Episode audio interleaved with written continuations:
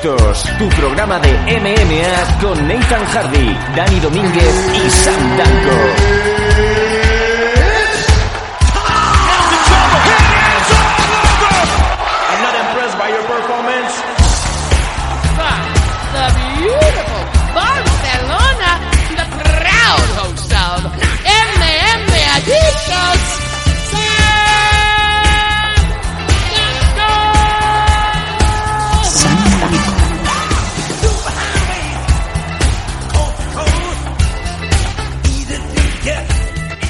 ¿Qué tal? ¿Cómo estáis todos? MM Adictos, volvemos un domingo más con vuestra dosis eh, semanal de MMA del bueno. Esa dosis que necesitáis como si fuera ese chute mañanero de café con la actualidad de el MMA nacional y también internacional. ¿Qué tal? ¿Cómo estáis todos? Ya lo ha dicho Lenny Hart. Soy Sam Danko y a mi lado, como siempre, posiblemente el mejor analista del país y con toda seguridad de Asia, Nathan Hardy. ¿Cómo estamos? Yo soy el mejor analista de Asia, entonces que hay algo, hay algo que pasa, ¿no? Hay re extraño. ¿Y del Cádiz? Sí, bueno. Ayer, ahora vamos a hablar precisamente con uno que es de Cádiz también. Vale. Ayer acabé contento con lo que viene el equipo, por los cojones. Voy a estar. Esto es como cuando eres padre y nada más que tienes niñas, ¿no? Cuando hay un, un lío en casa y se te ponen tres mujeres en contra tuya, pues yo voy a estar con dos de Cádiz aquí solito. Eso se puede Mm. liar parda. Sí, no, yo te digo, es que ayer con el partido del Cádiz, la verdad es que no acabé muy contento con, con, con el resultado. Al final sacamos un empate, ¿no? Pero con la alineación llevo dos, dos semanitas que no estoy contento nada con, Bueno, a, con lo que está haciendo, como yo llamo el gafa, ¿no? a malas horas podréis fichar a Grisman, ¿no? Que ya se empieza a replantear su futuro en el Atlético de Madrid. Eso se llama culo Sí. culo quiero. No, eso se llama Griezmann, Ah, porque lo no. llevo haciendo todos los años. No, el O sea, Barça como eso- es tan eso. No es, no una cosa de ahora que, Acabarán que digamos picando. que Griezmann, no, no. Esto es, el- está el, intento de suicidio anual de Mo Silla en Los Simpsons y el intento de dejar al Atlético de Madrid por parte de Griezmann de todos los años, porque es exactamente igual. Pero bueno, que a la gente no le interesa el fútbol para escuchar esto y Desde si nos quieren invitar a una tertulia de fútbol, pues ya hablaremos ¿no? en otra ocasión. Pero esto es MMA Adicto, una semana más, el MMA Adicto 243 y ya digo, hoy tenemos cosillas eh, interesante. Tenemos esta primera parte, ¿no? Vamos a estar con Manu hablando de ese eh, Mediterranean MMA Fight, ¿no? De, bueno, al revés, Mediterranean Fight MMA, que siempre lo digo al revés, que se realizó ayer allí en, en Cataluña. Sí, Milanova. Y, sí, en Vilanova de la Geltrú, que, claro, porque esto fue una pregunta que te, que te hice una vez.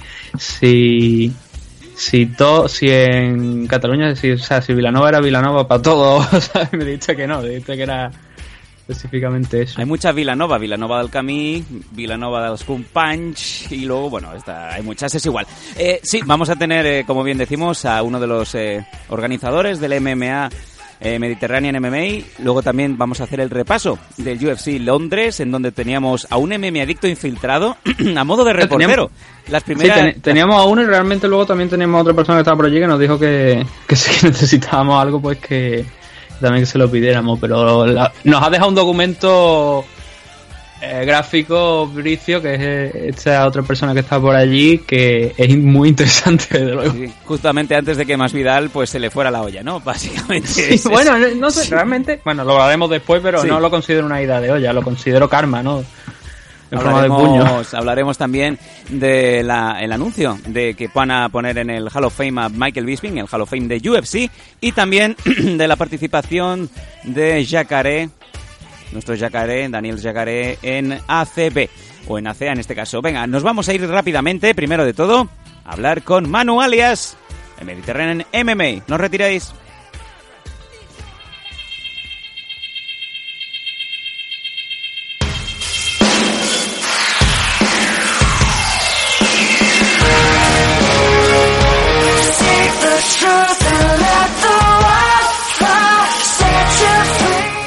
Empezamos ya al grano, nos vamos al turrón, como solemos decir en MM Adictos. Y como habéis estado escuchando estos días, estábamos anunciando prácticamente a diario la nueva promotora que estaba llegando fuerte, pisando con muchas ganas, MMA Mediterranean Fight, el cual este evento se celebró en el día de ayer en eh, Vilanova de la Geltrú y vamos a tener ahora mismo en los micrófonos de MM Adictos a Manu Alias, uno de los miembros organizadores, el cual nos va a comentar cuáles son sus sensaciones. Manu, ¿cómo estamos? Hola, buenas tardes. ¿Qué pasa, Sam? ¿Qué tal, Nathan? ¿Cómo estamos? ¿Cómo fue? Cuéntanos cómo fue el evento. Eh, bueno, yo estuve presente, desde luego, y vi que, lo primero de todo, hay que decirlo, el público respondió, ¿verdad? Desde el punto de vista nuestro, vamos, siempre nos hace falta más, siempre más, siempre queremos más.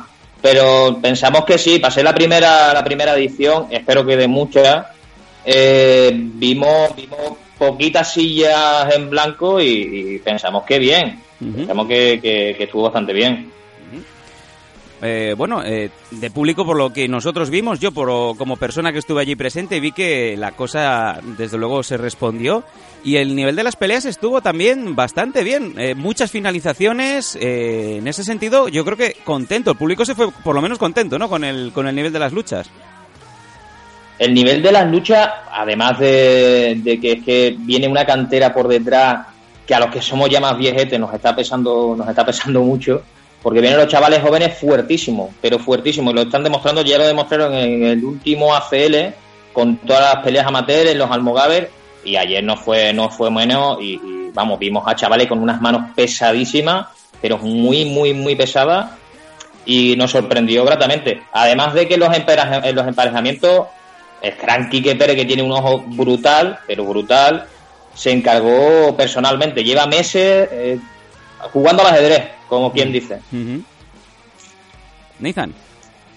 Sí, ya ves, yo estaba mirando porque yo iba conforme. Eh, o sea, como se han estado allí, pues me iba, me iba diciendo más o menos cómo iba la cosa, ¿no? Entonces yo tengo varias preguntitas porque me iba comentando que se habían alterado varias cosas de la CAR y si tú lo puedes explicar aquí a, la gente, pues mejor porque así lo, lo entenderán. Lo primero yo creo que lo más destacado es que estaba el cinturón interregional que nos había dicho aquí que, que se iba a disputar, que se iba a hacer en primer lugar con Enrique Jamanca y Luis Cruz y al final no fue así, sino que fueron dos chicas las que lo disputaron. Ese cambio de última... Sí, no, no, que digo, el cinturón maldito, porque ya desde el principio iba a ser Richie contra, Richie, perdón, contra, contra Arjona eh, hubo una lesión, eh, en, un, segundo momento iba a hacer contra el... A ver, que lo tengo por aquí.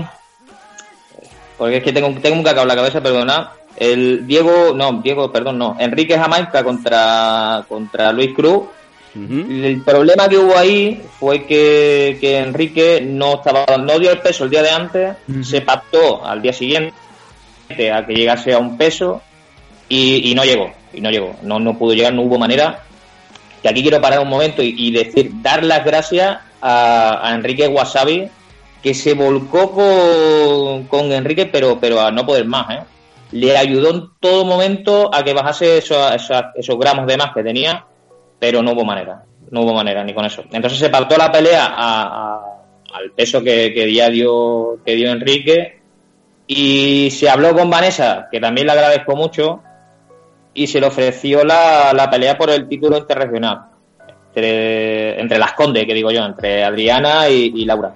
Y aceptó. Vanessa, estamos, Vanessa estamos hablando de Vanessa Rico, ¿no? Vanessa Rico, sí, Vanessa Rico.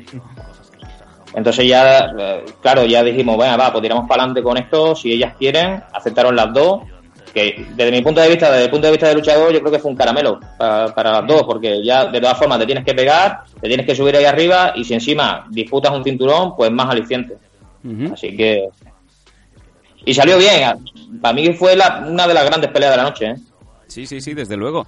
Y la otra gran duda, ¿no? Teníamos un combate profesional que se nos cayó, el de Fabián Sintes contra Max eh, ¿Podrías comentarnos qué es lo que sucedió al final? Porque mm, me han llegado muchas cosas y quiero que me diga oficialmente, oficialmente la organización que pasó. En esto, eh, gracias a Dios, la entrevista me la estáis haciendo hoy, porque si me la hacéis, si me la hacéis ayer, eh, pues no sé lo que diría, no sé lo que saldría por. Haría, haría un Fran Montiel, como, como, Porque, mamá, mamá. Si, a ver, ¿cómo lo digo? Si tú te sientes mal, yo como luchador he hecho cortes de peso. Si tú te sientes mal, te sientes mal desde el primer instante. No esperas a, a horas antes de la velada para decir me encuentro mal. ¿Y por qué digo esto? Porque si, si este luchador eh, nos hubiera avisado el día de antes que se encuentra mal, que no puede, que va al médico, que le dice el médico que tiene que parar, que te tiene que, poner, te tiene que sondar, te tiene que poner gotero, yo personalmente me hubiera preparado y hubiera hecho el corte de peso y hubiera pactado para, para esta pelea. Porque además me interesaba, no, no, no sé qué problema hay con, con Fabián. Desde mi punto de vista, es que no quiero, no quiero decir. No, no, No, te- quiero decir, pero bueno, sí. Que, Bueno. que, eh, se encontraba mal el chico este y, y no quiso subir a la jaula y, y nada, nada, pues lo dejamos así y ya está. Fabián Sintes, que era, el, era el, el con el que se tenía que enfrentar, claro, es un Fabián Sintes que Sí. tiene un, un récord Fabián espectacular Fuentes es fuera amateur. de serie este chaval, sí, sí, es un fuera de serie y, y yo creo, es joven y yo creo que llegará lejos. Un 10-0 amateur y lo he visto, y los que la hayáis visto pelear, tiene un striking brutal, un suelo buenísimo, un nivel de lucha grande, yo creo que, que este chaval llegará lejos.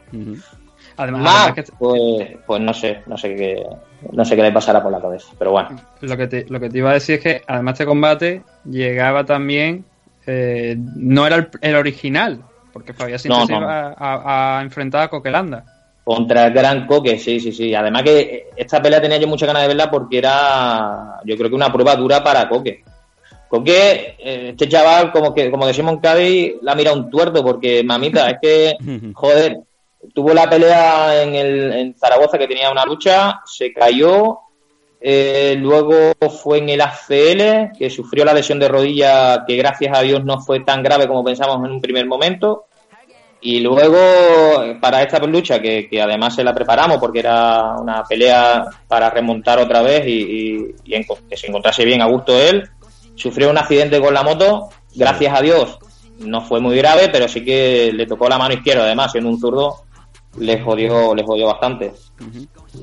La velada maldita, como digo yo, la velada maldita. Ya, bueno, pero por fortuna sale más o menos bien. Sí, sí, sí, sí, gracias a Dios sí, gracias a Dios sí. En un primer momento yo pensé que me iba a explotar la cabeza, pero, pero bien. bien. pues ya, ya, ya te dirá este cómo está Fran cuando, Fran, cuando se hace los sí, no, Fran Montiel tenía una melena larga rubia antes de empezar a pele. Fran Montiel era mortadelo antes de, de que le dieran el crece pelo.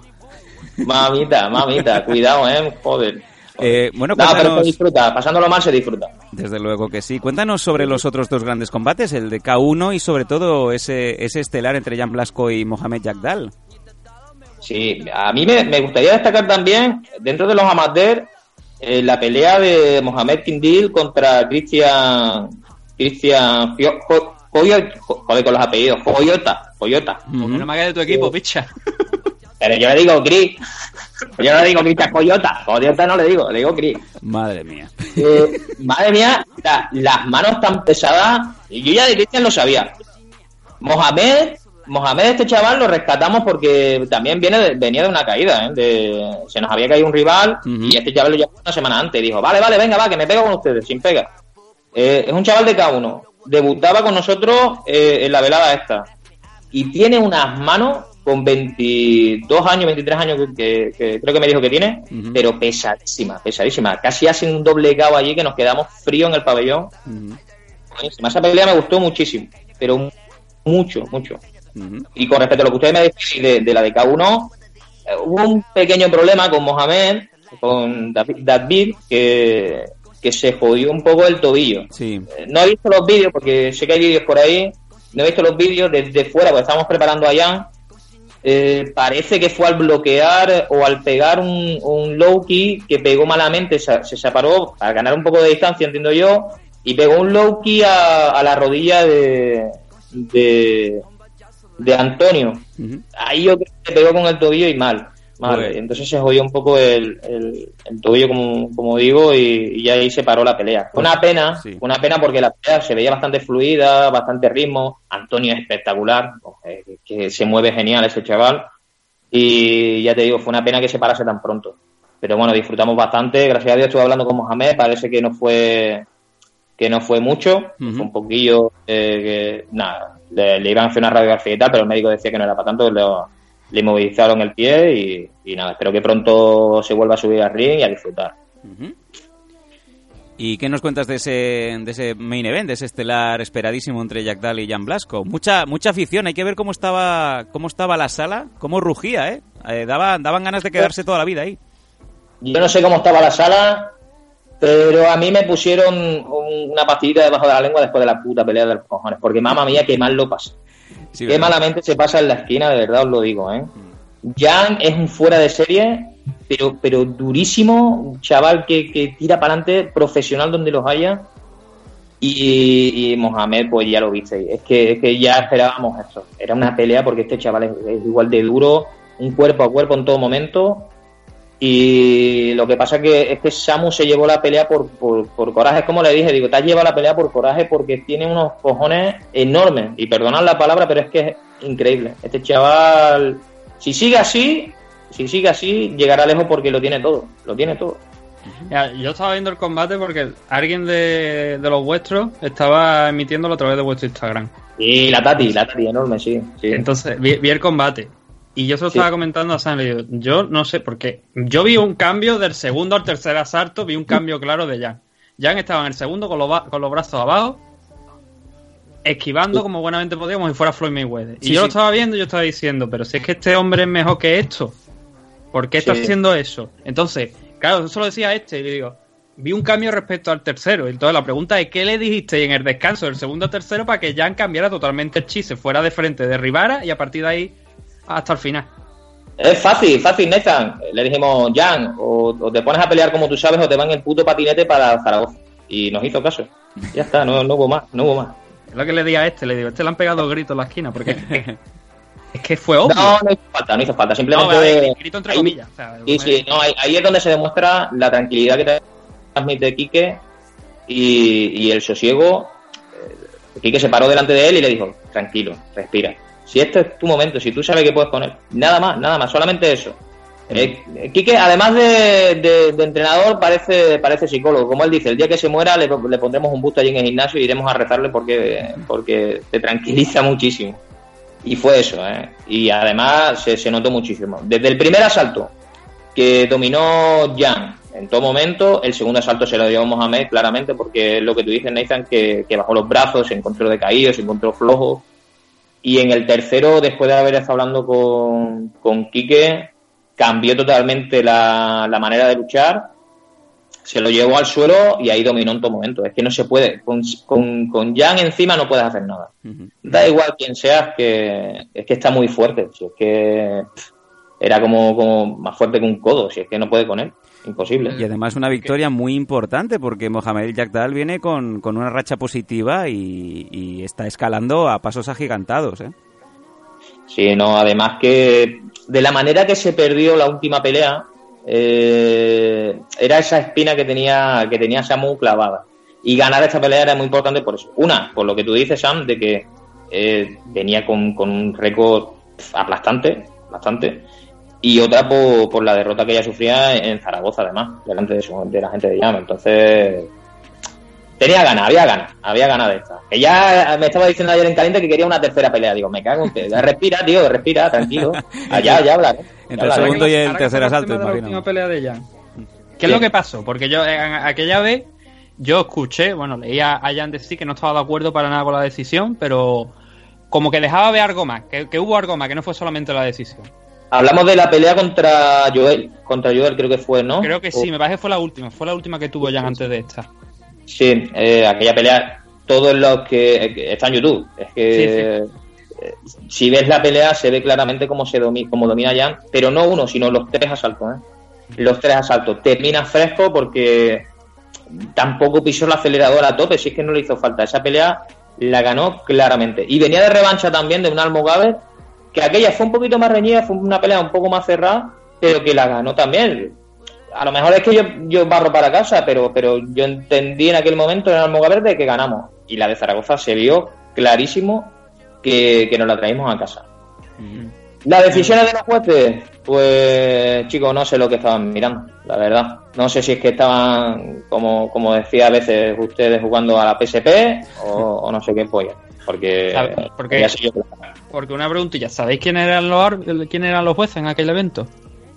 Eh, sé- sí, Porque el, el árbitro sí, el árbitro sí que sabemos quién era. Pero Sí. los jueces no sé si sabemos quién. Los, el árbitro a fin de cuentas no, salvo que sea un caso mayor que alguna vez nos han No, no, contado, claro, el árbitro no, no- no tiene nada que ver.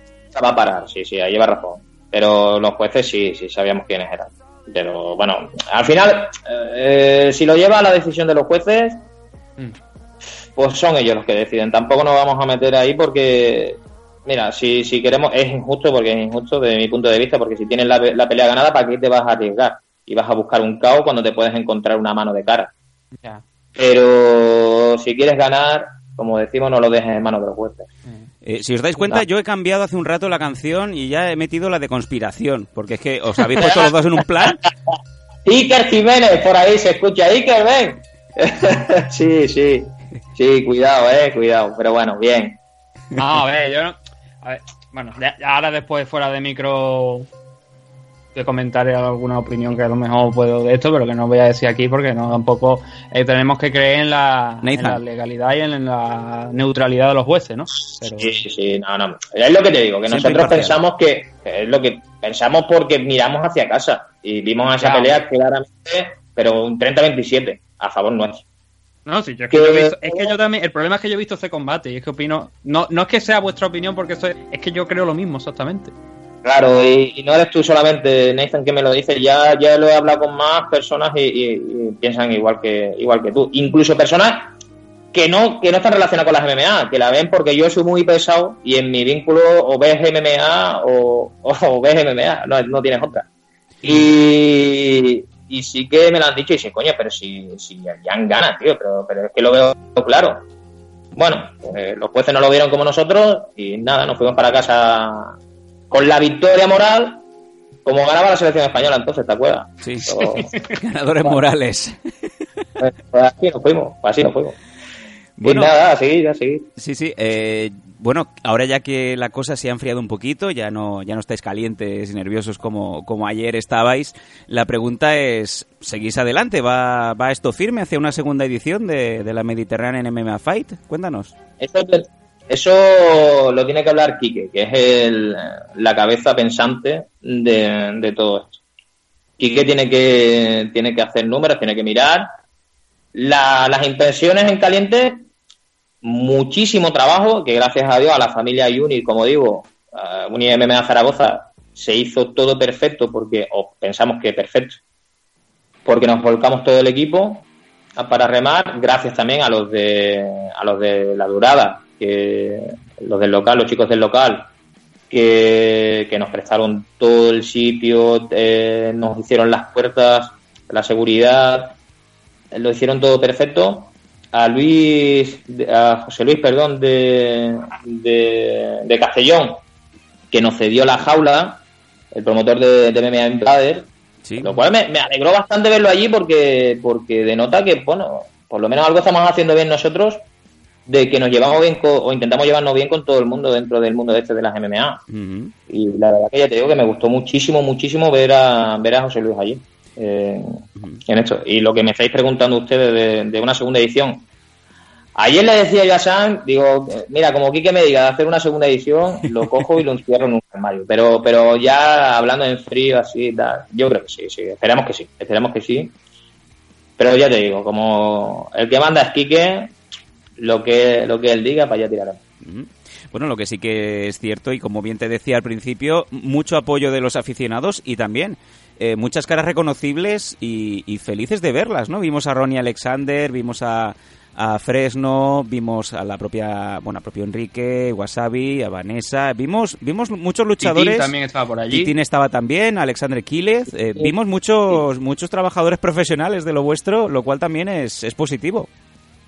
Sí, sí, sí, eso hay que agradecer a todos los, los clubes. Además, al final es lo que decimos. eh, si tú vas con tu. Intentamos siempre, cada vez que. o en esta ocasión, de llevarnos bien con, con todos los clubes y que cada club de la zona eh, tuviese su, su luchador. ¿Por qué? Porque tanto a ellos les sirve como pa- para promoción y a nosotros para que, para que se nos llene la sala. Porque si tú te vienes con un chaval, ese chaval arrastrará 5 a 10, 15 o 20 personas. Y, y además de eso, pues se promocionan ellos y tienen sus luchas y tienen su- sus historias. Estaba también ahí Joel, estaba, como tú dices, Kiles, estaba sí, muchísima gente. Gente de Valencia, Titín, es que Titín donde vayamos nosotros viene él también. Sí. Eh, Titi tiene que estar en el ajo. Ese hombre es que es incombustible. No, no para, no para. No para de gritar, no para de. ¡Venga, vamos, vamos! Eh, eh, Estaba en la esquina, ¡Cabeza ¿no? a la Con- cara! ¡Cabeza a la cara! Vamos, mira, tuve la pesadilla con la cabeza a la cara. Pero genial, Estaba en la esquina, ¿no? Con, con- cuando el combate Sí, de ya. sí.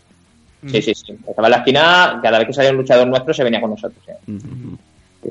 Y Dani Vares también estuvo por allí, me Sí, parece. cierto, ¿no? cierto, vimos a Varez. Además le, le felicité por el, el nuevo compromiso con, con Combate América, que espero, espero que le salga perfecto. Espero, porque además el chaval se lo merece. A ver que tenga mucha suerte, que seguro que, se- que le saldrá bien.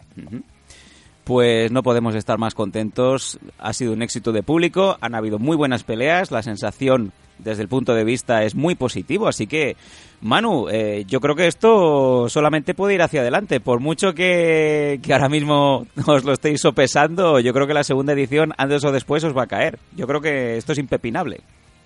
Hombre, alguien le tiene que quitar ahora el cinturón a, a Adriana. A ver quién es la valiente que le quita el cinturón a Adriana, porque yo creo que no se la quita ni para ni pa, ni para la ducha. cuidado, cuidado. No había manera, ¿eh?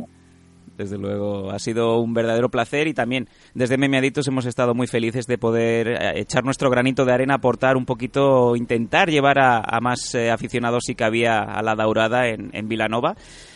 Y bueno, es el, el recoger el buen trabajo. Yo creo que con, nuestro punto de vista y desde haber estado también ahí dentro y verlo, yo creo que no podemos más que felicitaros por, la buena tarea y como bien digo, eh, adelante que esto es vuestro. Pues muchísimas gracias. Esperemos que haya no, no una, sino 48 más. 48 más porque la verdad que sí, se sufre mucho. Pero bueno, también es que ayer, no, como quien dice, nos desvirgamos haciendo, haciendo este tipo de eventos así. Que salga todo genial para la siguiente y para la siguiente y para la siguiente y que estéis ustedes ahí para apoyarnos. Que muchísimas gracias por todo el apoyo que, que nos habéis brindado porque la verdad que ha sido, ha sido muy, muy, muy, muy grande y muy agradecido por todo el equipo. ¿eh? Pues desde MM Adictos os damos las gracias también por el apoyo. Y nos vemos en la siguiente. Manu Alias, muchísimas gracias por tu tiempo. Y seguimos aquí en sintonía en MM Adictos.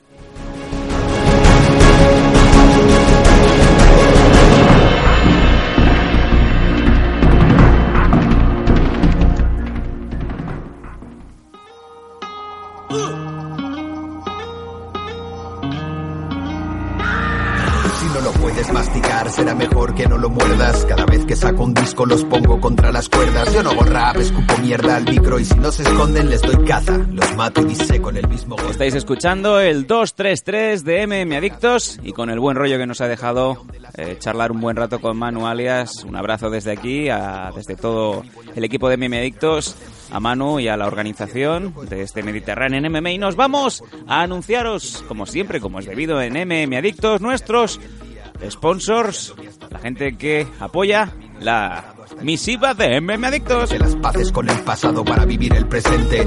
El mundo. Empezamos como siempre con Nacho Serapio y su comunidad, con Dragons. Únete a la comunidad Dragons, se entrena con ellos cuando queráis y donde queráis, a través de sus cursos online de artes marciales y deportes de contacto. Ya sabéis que están disponibles totalmente en las 24 horas del día, los 365 días del año, con más de 300 clases, más de 500 vidi- vídeos y además sin ningún tipo de permanencia. Por apenas 10 euros al mes tenéis una amplísima biblioteca, además con, como bien digo, esos cursos personalizados, esos descuentos en productos de Dragons, los gastos de envío gratuitos y también un 50% de descuento en torneos y seminar- seminarios coorganizados por, organizados por Dragons. Nacho Serapio al mando, con además esa revistita, la Dragons Magazine, que cada mes aquí en MM Editor la, la recogemos del buzón con muchísima ilusión. Y es que ser parte de la comunidad Dragons es muy sencillo. Construye otro castillo en el aire, tú no te creas importante si metes mil en un bolo. Yo he metido mil más de mil veces y no me he vuelto loco. La También, como siempre, damos el saludo cordial a Fran González, a.k.a. Fran Dentista, y sus vocales, sus bucales profesionales. Protege tus piños, esos bucales protectores de tus dientecitos, que te los hace con todo el cariño del mundo la Clínica Dental Torre Romeo en Sabadell. Pedid presupuesto. Además, si venís de parte de MM Adictos, os hacen un buen descuentico, no del 90%, como algunos de vosotros estáis por ahí apretando, pero sí que os hacen un trato diferencial preferencial y esos descuentos que más de uno pues le van a venir muy bien. Protege tus piños. Estaba todo por construir. Ahora estoy en este lado, aquí escribimos la historia.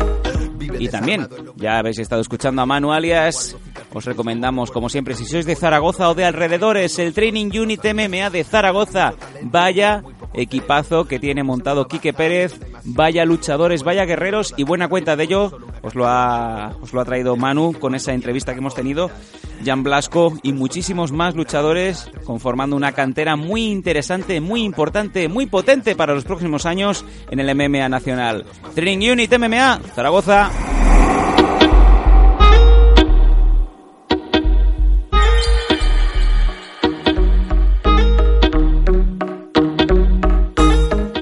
Vamos a hacer ahora, Nathan, un breve repaso a cómo están algunas de las noticias que hemos, eh, nos hemos encontrado estos días en eh, las MMA. Y empezamos con eh, la participación de Yacaré, Yacaré Romero, Daniel Romero, en ACA. Estuvo peleando en los países rusos este pasado fin de semana, en donde se marcó posiblemente uno de los combates más interesantes y, por qué no decirlo, un baño de sangre en toda regla. Vaya combate que se marcó Dani, que lamentablemente no se fue con la victoria a casa. Mm, creo que has dicho, me parece, Daniel Romero. Eh, creo que te he entendido. Romero, bueno. perdón, perdón, sí, he dicho Romero. Sí, me parece que te he entendido decir eso, pero... Fallo eh, mío. sí, Daniel Toledo. Dani Toledo, Yacaré, sí señor. Que ya lo tuvimos aquí en programas pasados, ¿no? Eh, pelea, eh, entre- bueno, peleando, ¿no? Entrevistándole antes, antes de su última pelea, de, no de esta, sino de la anterior. Y sí, este fin de semana ha peleado nuevamente en, en ACA, que es ahora como se llama la, la antigua ACB, ¿no? Eh, frente a Alexei Bu- Butorin. Y el combate, ya digo, cualquiera que no lo haya visto, simplemente tiene que ver las redes sociales para hacerse una idea. Es verdad que solamente es un asalto. eh, bueno, Yacaré, pues creo que se para. ah, el combate se para, ¿no? Después de, de este primer asalto. Pero. em, el asalto en sí. Ya digo que la mayoría de gente está de acuerdo en que es uno de los. Por lo menos más entretenidos que ha habido ahora en. Hasta ahora en, en este año, en este 2019. Es un combate de ida y vuelta. Donde ambos se lían a intercambiar uno tras otro pero de todas las maneras posibles. Lo que pasa es que la suerte, la mala suerte no hay un corte en a Yacaré, eso le perjudica bastante, además hay un, hay un knockdown también un poco eh, en, este primer asalto, ¿no? Un poco más, que evidente. Y al final, pues bueno, como te digo, se para en este primer asalto al final, eh, tras el primer asalto. Victoria, eh, derrota de, de, de Yacaré.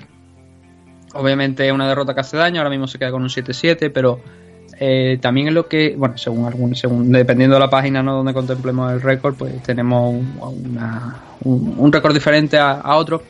Pero muchas veces lo que solemos decir, no es tanto, obviamente las victorias te llevan a las posiciones más altas, pero si eres capaz de dar combates también como los que hizo Yacaré ayer, que fue todo corazón, tanto él como su rival, la compañía sigue contando contigo porque eres un luchador entretenido. Y si hay algo que destaque precisamente en Yacaré, en todos estos combates que ha tenido, creo que ahora me parece que suman cinco en total en la empresa rusa, es que siempre ha sido, o sea, ha sido un luchador que se lo ha dejado todo. O noqueaba, o le noqueaban, por decirlo entre comillas de alguna manera, ¿sabes? Sí, sí, Y salir, todos sus combates se han- matar, se han- matar o morir. Sí, y se han cortado siempre, pues, con- se han creado con el mismo guion, ¿no? Se han desarrollado con el mismo guion, con un yacaré que lo ha dejado todo en las aulas, a veces gana, a veces pierde, a veces, por desgracia, como en la, en la última ocasión, un combate que iba favorable, iba bien, se lesiona la rodilla y eso le. la rodilla o la pierna, no, recuerdo exactamente qué lo que fue, y eso, pues le impide acabar ganando ese combate. Pero ya digo, la gente quedó bastante contenta con lo que se vio ayer internacionalmente. No, no te hablo localmente aquí de España, de aficionados de España que vieran la pelea y dijeran, oye, pues mira, ha estado entretenido tal y cual, a pesar de la derrota. Sino te hablo de fan, de gente internacional. Y gente que además en redes sociales se mueve bastante, con lo cual se- esa pelea va a llegar, va a llegar bastante, bastante bien a la gente.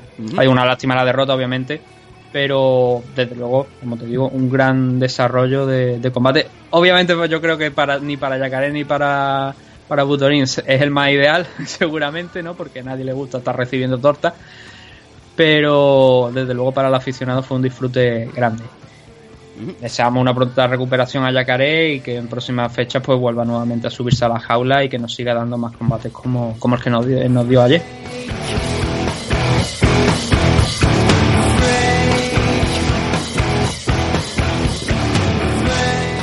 Conor McGregor, que vuelve a ser noticia y no precisamente por capacidades luchísticas o por, o por buenas maneras. Volvía una vez más a amanecer la semana con la enésima noticia de un eh, Conor McGregor de malos modos. ¿Qué es lo que ha hecho ahora, Nathan? Cuéntanos.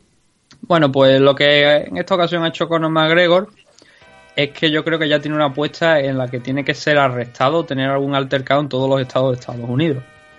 Porque en esta ocasión lo que hizo fue, eh, según hemos ido ya también conociendo, porque lo primero no había quedado muy claro exactamente qué es lo que era. Según lo que se ha ido conociendo ya con el paso de las horas, tuvo, bueno, un altercado con una persona a la que le arrebató el móvil, eh, lo lanzó al suelo y eh, lo destrozó a base de pisotones, ¿no? Obviamente la policía llegó, lo arrestó, se llevó en custodia, ¿no? Hasta que luego, pues con una con una fianza, pues salió en, libertad, ¿no? Pero al parecer estaba en un club nocturno, donde por ejemplo luego se han publicado otros vídeos y se veía a Connor de fiesta. Entonces, pues llegó allí eh, a la salida, porque el vídeo que se. TMZ ha publicado el vídeo donde se ve cómo le, coge. Bueno, no cómo le coge el teléfono, pero sí cómo se lo tira al suelo y se lo pisa. Y eso ya parece que es fuera del club, ¿no? Entonces le arrebata el teléfono al fan, que simplemente quiso hacerse una foto con él.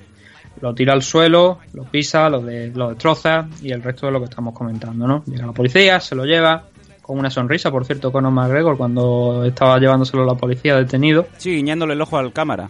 Sí. eh, la ficha policial pues está ahí. En esto, todo esto ocurre en el estado de, de Florida. Por eso te digo que va a ver si puede, si puede ser detenido en todos los estados, supongo. Sería un, un récord curioso, ¿no? Y le hacen la ficha. mm, a mí me parece, bueno, dicen que el móvil valía más de mil dólares. Una cosa que me llama mucho la atención. Bueno, los, los iPhone estos de alta gama y móviles de este estilo, obviamente sí valen más de mil dólares, ¿no? Pero aún así me parece una burrada. Pero total, le meten el asalto, ¿no? Por, por el tema de, de quitar el móvil, luego por la destrucción de, pues, de, de cosas que no, eran- no son suyas, ¿no? De propiedades ajenas a él. En total, la fianza fue de 2.500 dólares, no, perdón, 2.000 no, 12.500 dólares, que me parece una auténtica barbaridad por simplemente el quitarle con fuerza un móvil a una persona y destrozarlo. 12.500 es una auténtica barbaridad desde mi punto de vista. No, no, yo tomo nota para si me tengo que volver a pelear con una mujer y esa mujer vuelve a ser una ex mía, que sepa que si me rompe mi, mi, mi teléfono de concha, eh, son 12.000 cucas lo que me tiene que pagar. Por lo menos en Florida, ¿no? Bueno, eso sí, me, tendré que pelear allí, claro. Y bueno, mm, lo siguiente que habrá que esperar a ver cómo, cómo queda la, la situación ahora después de esto, pero lo primero que hizo Connor al, ser, al pagar la fianza, que 12.500 dólares, pues para él no, no representa mucho, fue irse a correr. Como la mala Rodríguez, ¿no? Sí, me voy a correr. grande frase. Se puso los auriculares sin camiseta y salió a, a disfrutar de una buena. de un buen recorrido. ¿Le hemos podido hacer el run keeper? ¿Le hemos podido hacer el run static para saber por dónde corrió? No lo sé, pero el vídeo también de él creo que lo puso, me parece, en Instagram. Yo no lo vi por Instagram, pero creo que lo puso en Instagram y se veía pues a Conor McGregor corriendo y celebrando pues esa recién puesta en libertad, ¿no? Eh, con, de allí en, allí en el estado de Florida. Es una polémica más a la que se suman pues todas estas que ha tenido recientemente, ¿no? Incluso de polémica de gente diciendo que hasta tiene ha tenido mantenido relaciones con Connor y creo que me parece que alguna incluso había dicho que tenía hasta un hijo que iba a tener un hijo suyo, ¿no? Madre de Dios, bueno, sí Como queda si este fuera, ya te digo, Connor está siempre rodeado de polémica. Hay gente que, algunos, la- sabes que siempre no hay que darle ninguna credibilidad a una persona que escribe en un foro de internet, pero sí que había algunas entrevistas de algunas personas que decían que Connor, desde que creo que fue, me parece, muchos sitúan el cambio de, actitud, de perder un poco más la, cabeza, lo centran cuando derrota a Chan Mendes, creo que fue entonces, me parece, cuando se proclamó campeón interino, creo que fue de, de UFC, no sé yo si estoy también ahora recordando mal. Creo Eh, o sea, no- se enfrentó contra Chad Mendes, lo Sí, que no sí. recuerdo es en aquel entonces, creo que sí, me parece que estaba el título interino en juego. Tengo mis que dudas porque los cinturones interinos ya van prácticamente a por evento, ¿eh? Sí, yo es que ya no, ya te digo, yo es que ahora mismo ya no me acuerdo, pero me, me parece que sí, o sea, ahora lo comprobaré de todas formas. El caso es que mm, desde ese momento es donde realmente mucha gente, mucho gente que lo conocía de, de- de su barrio, que lo había visto, es donde, donde ponen el foco como punto de partida a todo lo que estamos viendo hoy día, ¿no? De, ese ataque que tuvo en el, autobús contra Javi, de eso esos contactos que tienen con grupos ah, mafiosos, por lo menos no todos los legales que podríamos que podríamos comentar, ¿no? Allí en, Irlanda, que tienen malas compañías, que también incluso algunos hablaban pues de temas de, de estupefacientes, por no decir cocaína directamente. Y, luego se han sumado este, ¿no? El tema de, la paternidad de una posible hija que viene por lo visto desde 2017, el- la acusación que nunca llegó a quedar muy clara eh, y de hecho no sé si se sigue investigando pero tampoco se ha comentado mucho más al respecto donde incluso lo habían acusado de violar a una chica y además darle una paliza Madre de Dios. Pero digo, eso, esos fueron rumores que salieron y hubo un momento donde parecía que iba a haber una acusación en serio porque se comentaba que Conor había pasado incluso a- se había pasado cuando vio las acusaciones por una comisaría allí en, en Irlanda, en la ciudad donde vive, para, pues, para su testimonio, pero eso quedó ahí. Yo creo que eso no se ha vuelto a desarrollar nada más. Creo que eso murió ahí, pero luego salió lo de esta chica, ¿no? Que dice que tiene una niña suya que ha pedido una prueba de paternidad, que la verdad es que ahora, hasta en este punto no sé cómo estará la cosa. Pero ahora hay que sumarle nuevamente pues este incidente, ¿no? De, de Connor en, en Miami. Sí, te he perdido un, se- un microsegundo, Nathan. Ah, bueno, no, no sé, no, lo que estaba, lo que está- estaba acabando con eso, ¿no? Que digo que, que era el. Que, que a todo esto que había que sumarle, eh, lo que hemos comentado, el- este nuevo incidente que había Sí, sí. aquí. Sí, mira, lo estaba comprobando ahora mismo lo de. Lo de Conor y el cinturón, sí. eh, Fue el, el- contra Chan Mendes fue la disputa del cinturón interino, que luego unificó con Jose Aldo. Tú sabes ya que yo para los datos, con 800.000 datos más en la cabeza, solo de MMA más, luego otro montonazo de cosas, al final se me, se me van algunas cosas. Pero sí, o sea, Chan Mendes se enfrentó con, con Conor y ya te digo, centraban ahí el primer punto, ¿no? Donde Conor pues pierde un poquito la cabeza hasta ahora, ¿no? Hasta que- El otro día vi viendo. que por redes ibas poniendo que Conor está jugando a mm, suspéndeme en este en este territorio, ¿no? Como si fuera lucha libre. ¿Qué, qué, qué condados le quedan ya por eh, disponibles Hombre. para pelear? Lo, lo que- lo que te estaba diciendo antes, que, pi- que pienso que a lo mejor está jugando a eso, ¿no? A, Sí, sí. a ver si. que tiene gancho comercial, ¿no? El me han condenado en todos los estados de Estados Unidos. Pues creo, me Bueno. parece, no sé si son 50 o 52 estados, creo, los que tiene Estados Unidos. Así empezó UFC, ¿no? Eh, el digamos el deporte baneado en 50 estados, ¿no? Pues es un Sí. poco Conor se está marcando lo mismo. Son 50, me parece. Creo que no son 50, son 50, ¿verdad? Me parece los estados Eh, Estados no, Unidos. no vamos a tirar de No, o sea, estoy tirando, pero eso, 50 o 52, creo que 50 me parece. El caso es que ya han- ha sido detenido en dos, que es Florida, Nueva York, y no sé si tuvo un incidente, me parece, en otro lado también. Ah, bueno, por supuesto, el- incidente con Javi de Las Vegas. Sí, pero creo que en aquel entonces no fue detenido. Entonces no, no, no todavía no podemos contar. Estuvo a punto de conseguirlo, pero Ay. todavía no, no lo lleva a conseguir. Pero ya digo, o sea, ahora mismo ha sido ya detenido en dos estados. El de Nueva York y el de, el de Florida. Y habrá que ver si no, no lo detienen más veces en otros estados, ¿no? Cumpliendo eso. También te voy a decir, no subas la música ahora porque sé qué canción está sonando y ya no tengo ganas de luego tener que, tener problemas con el programa. Así que, ya digo, Conor McGregor lo vuelve a hacer, vuelve a tener problemas. También tengo que decir a su favor que creo que no es un problema tampoco demasiado importante, sancionable sí, pero yo creo que 12.500 dólares es una multa, una, fianza excesiva, porque estamos hablando de fianza, luego seguramente tendrá que pasar, llegar un acuerdo, ¿no? Y ya está.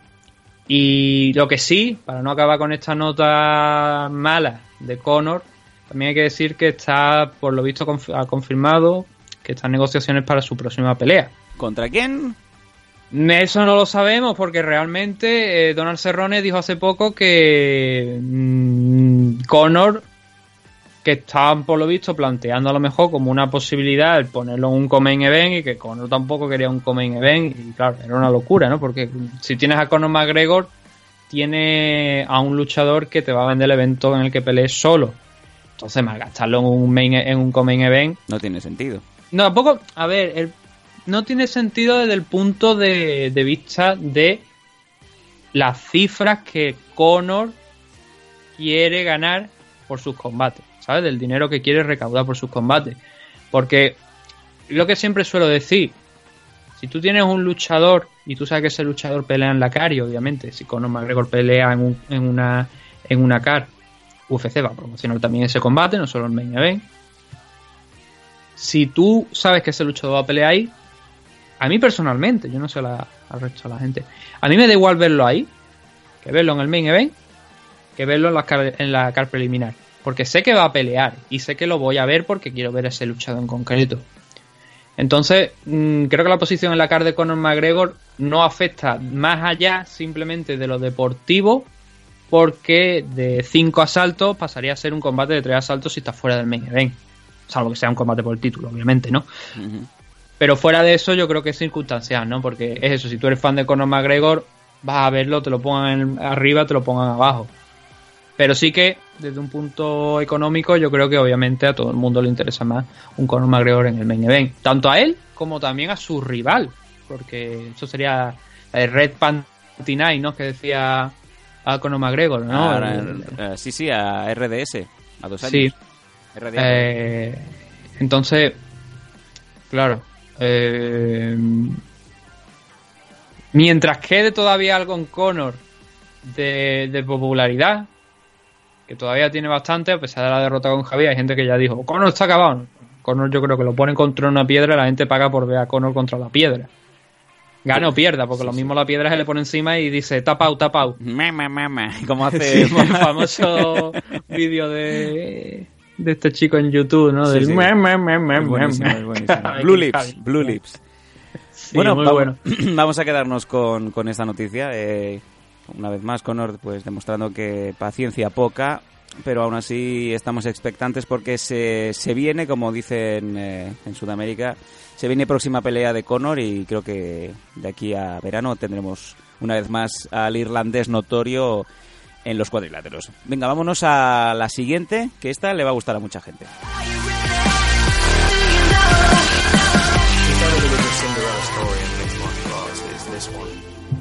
People don't know the road I've been on. I know I'm a loudmouth idiot at times. I'm just out there trying to look after my family, look after my children, and give them the best life possible with the only way I know I can. This is what I do, I fight. My name's Mike the Count Bisping. I feel I've got what it takes to make a real living out of this, you know, a real career. First time I met Michael Bisping was the Ultimate Fighter season three. ¿Sam? Estamos escuchando mientras Nathan se nos pone intensito. No, no, no, no, no me pongo intensito, es que te lo he dicho Estamos muchas veces. escuchando- Hay veces que no escucho la música. Estamos Entonces, claro, yo escuchando escucho un silencio. estábamos escuchando a Michael Bisping, el cual es noticia y noticia muy positiva. Y es que acaba de ser este fin de semana anunciado como nuevo miembro del Hall of Fame de UFC. Michael Bisping se ha ganado por méritos propios estar en la vitrina de las superestrellas. Y desde aquí lo celebramos, una carrera ilustre y yo creo que sin, sin ninguna duda es la historia de, de un luchador que lo ha dado todo y ha conseguido al final su premio. Sí, eh, después de, de mucho tiempo, yo, yo, a ver, yo pensaba, yo creo que no teníamos ninguna duda que tarde o temprano Michael Bisping iba a entrar a formar parte del Hall of Fame. Es lógico, ¿no? Después de muchísimos años de carrera, más de, de yo diría que 13, cerca de 13 años de, de carrera, 13, 12 años de carrera dentro de, de UFC, pasando por los primeros Ultimate Fighter hasta luego, por supuesto, después de muchos años, la consecución del título, ¿no? Frente a, a Luz Rojo, pues yo creo que era prácticamente un hecho que tarde o temprano iba a entrar. Porque además ayudó mucho, ¿no? Con la expansión. Es lo que comentamos con el caso de Sampier la semana pasada, bueno, hace dos semanas creo me parece, ¿no? Que había ayudado mucho a la expansión de las MMA en, en, el, en, en Canadá, en su caso. En el caso de Bisping ayudó mucho con el tema de la expansión aquí en, en el Reino Unido.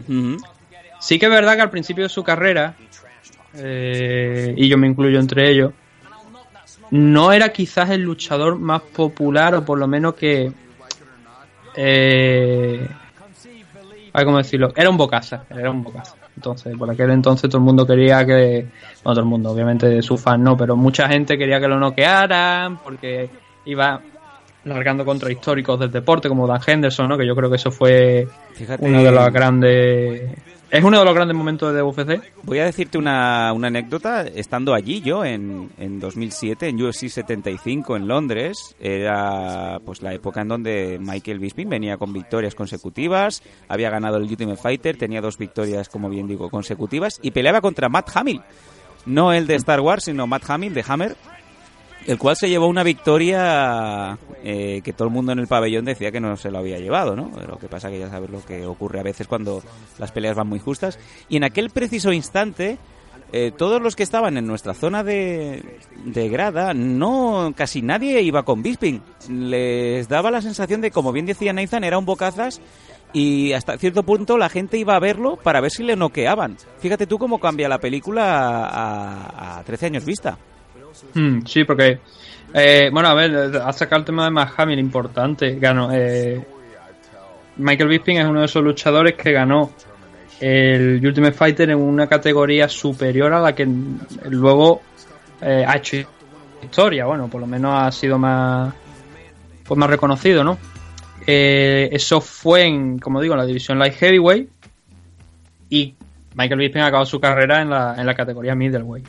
Entonces la, la, la cosa era lo que tú estabas diciendo, ¿no? A ver si había alguien que podía arrancarle la cabeza, dicho mal y pronto. Sí, sí, sí, sí. Porque, no, no, pero yo te digo que yo me incluyo en aquella época porque eh, tú te lo veías y tú sabías, o sea, que te, te, te caía mal. Si, si, o, o si tú no entrabas en su juego, o sea, si no, si no decías, bueno, eh, está simplemente pues está intentando vender, está hablando por hablar y tal cual, si no, si no reconocías eso, eh, sabías que, o sea, pensabas eso, tenías ganas de, de que alguien le derrotara, porque además que el tipo, hasta el momento en el que se enfrenta contra Rashareva, ¿no? Que pierde y luego salta a la división middleweight. Sí, justamente el combate siguiente. Efectivamente, el tío estaba invicto. El tío no había perdido ni un combate. Claro, ¿qué pasa? Que encima llega con el ego subido. A ganar Ultimate Fighter, ha derrotado todo lo que le han echado por delante, encima con una buena racha también de finalizaciones dentro de, de Ultimate Fighter, tanto dentro del Ultimate Fighter como fuera. Entonces venía bastante subido, ¿no? Hasta que se encontró con Rachareva, ¿no? Y, y le arrancó esa, esa decisión. A partir de ahí saltó a la middleweight, pero siguió exactamente igual. O sea, tú te veías a Bisping y Bisping seguía exactamente igual hasta que llegó Dan Henderson, ¿no?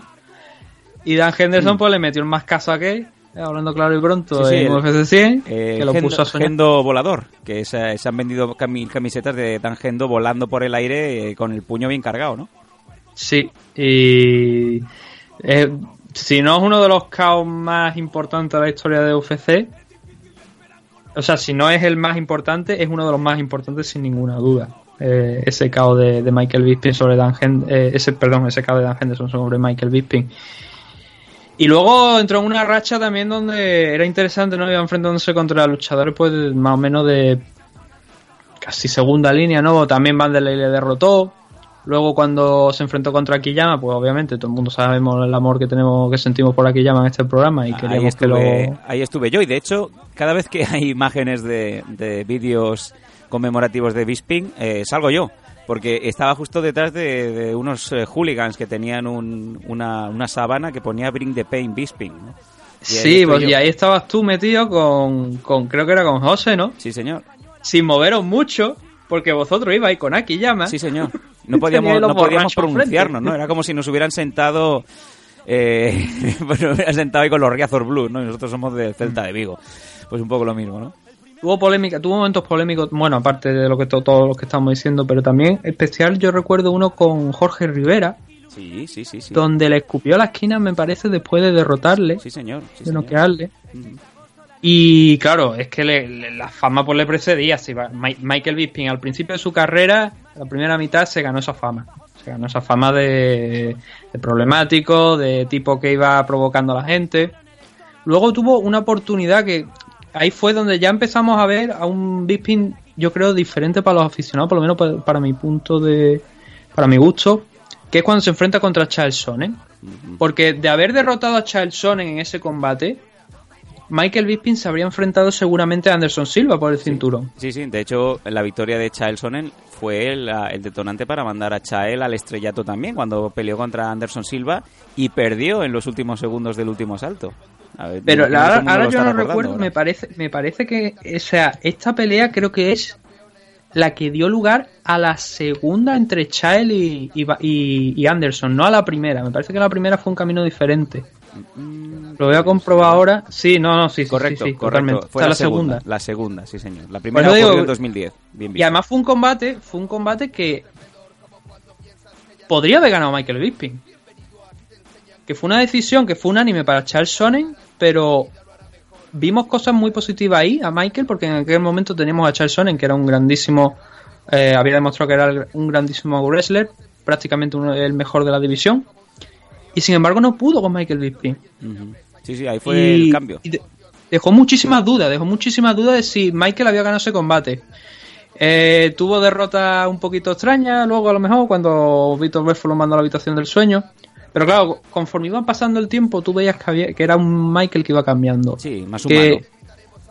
Sí, que ya no estaba tan subido como antiguamente y que esas derrotas también lo habían hecho un poquito más humano y ya empezaba a caerle mejor a los aficionados. Siempre recordaré un vídeo que hay donde hay un tipo que se acerca a él en una convención o bueno, fuera de en el hotel o algo de UFC y le dice eh, Michael, eh, he dicho mucha mierda sobre ti. I talk so much shit about you. But now I, I'm a fan. O sea, pero, pero, ahora soy un fan, ¿no? Y entonces Michael le dice, you can kiss my ass. Claro. Puedes besarme el culo. Te vuelvo otra vez a la, a la fila de los que me odian, ¿no? Sí. Y entonces ya lo vimos un poquito más humano, ¿no? Y ya empezaba a caer un poquito más simpático quizás porque ya entendía qué es lo que había estado tanto tiempo haciendo en su carrera, porque no, no abría tanto la boca, ¿no? Y luego vino esa victoria sobre Anderson Silva, también muy cuestionada, pero que le permitió volver a enfrentarse a Luz Rojo, sí. esta vez por el título, y es el momento cumbre de la carrera de Michael Bisping, obviamente sin ninguna duda, y me gusta muchas veces compararlo con el de Misha Tate. Sí, señor. Sí, señor. Son luchadores que en un principio tú te los veías y los veías muy subidos, quizá porque igual no, no les entendías. Bueno, Michael Bisping es que era difícil entenderle con todo lo que largaba por la boca, ¿no?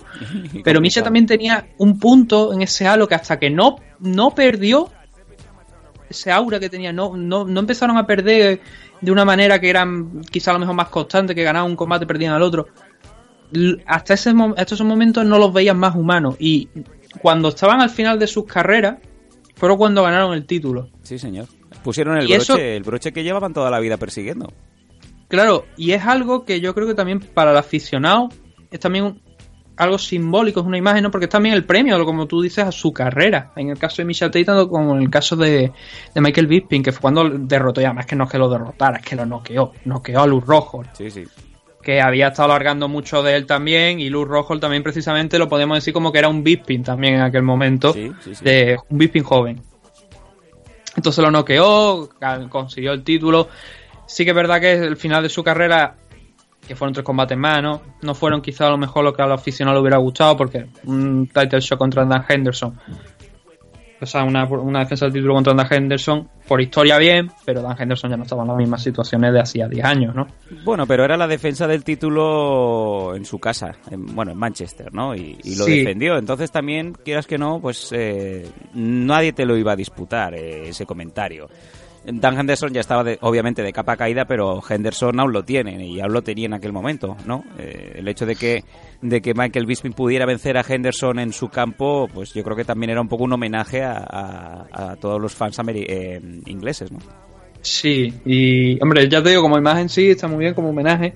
Luego se enfrentó contra, ya como ya sabrá la gente más reciente, pues se enfrentó contra George St. Pierre, que St. Pierre le, le arrebató el título, noqueándolo y luego sometiéndolo. Y lo que sí yo creo que fue eh, determinante ya también sobre todo en el retiro, ¿no? Hombre, fue un despropósito bueno, hay el, dos el, cosas, el último combate. Fue un despropósito por, sobre todo sí. por haber cogido un combate con dos semanas de antelación. Sí, y además contra un tipo como Kelvin Gastelum, que es un animal, que llegaba en forma, que llegaba descansado, que no tenía problema ninguno. Y Michael pues todavía podría estar un poquito tocado de, de ese knockdown que le había hecho St. No, ya no solamente del knockdown, sino del combate en sí. Sí, sí, fue una. Que, hombre, una eh, una decimos mucho, ¿no? Por ejemplo, el tema del boxeo. Eh, sí, se pegan, no, muchas veces no caen. Los combates llegan a decisión, pero son 36 minutos pegándote golpe. Sí, sí.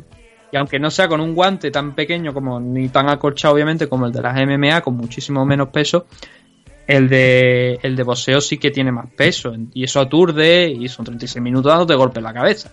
Y quieras que no, aunque no te noqueen, hay veces que es mejor que te noqueen hasta que hasta comiéndote golpe durante 15 minutos en el caso de un combate de MMA o 25 y o 36 o 30 o 30 en un combate de boxeo, ¿no?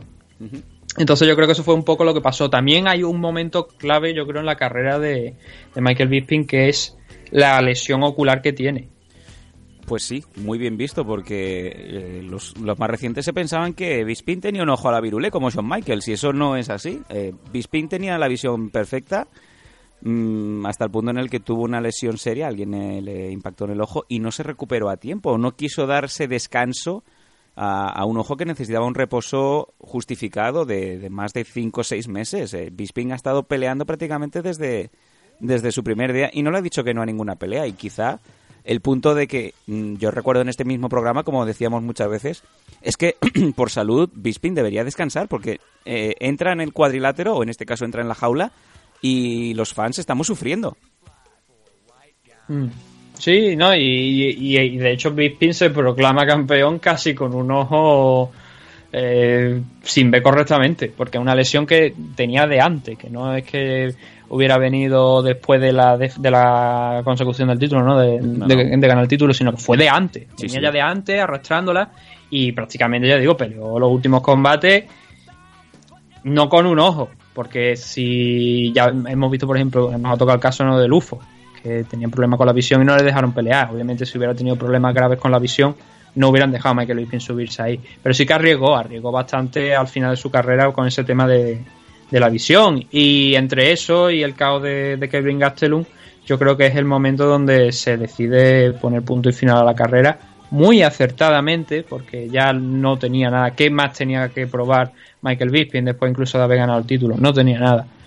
Entonces, volver, pelear a lo mejor contra alguien de segunda línea, arriesgarse a perder otra vez nuevamente y que se quedara encima con un problema de visión más grave, era un poquito absurdo, ¿no?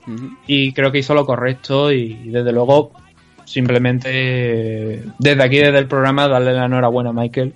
Yo creo que Cam ayudó, fue un, fue un pilar importante en la expansión, en la llegada de, de UFC de manera asidua, ¿no? De manera frecuente allí a- al Reino Unido. Pero hizo también cosas difíciles, como que mucha gente que a lo mejor al principio de su carrera pues no lo valoraba, no lo tragara, con el paso del tiempo fue viendo lo bueno que había en él, reconociéndole su esfuerzo y reconociéndole el magnífico peleador que es y que a veces quizá por, cuando estaba en el último paso volvía a caer hacia atrás hasta que llegó a, a- como digo a, a capturar el título.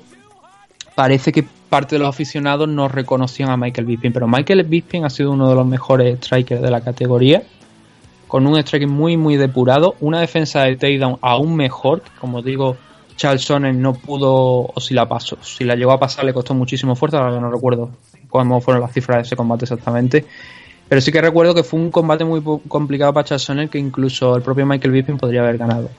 Alguna victoria polémica, a lo mejor como la de, la de Anderson Silva, especialmente polémica como la de Jorge Rivera por lo que ocurrió después.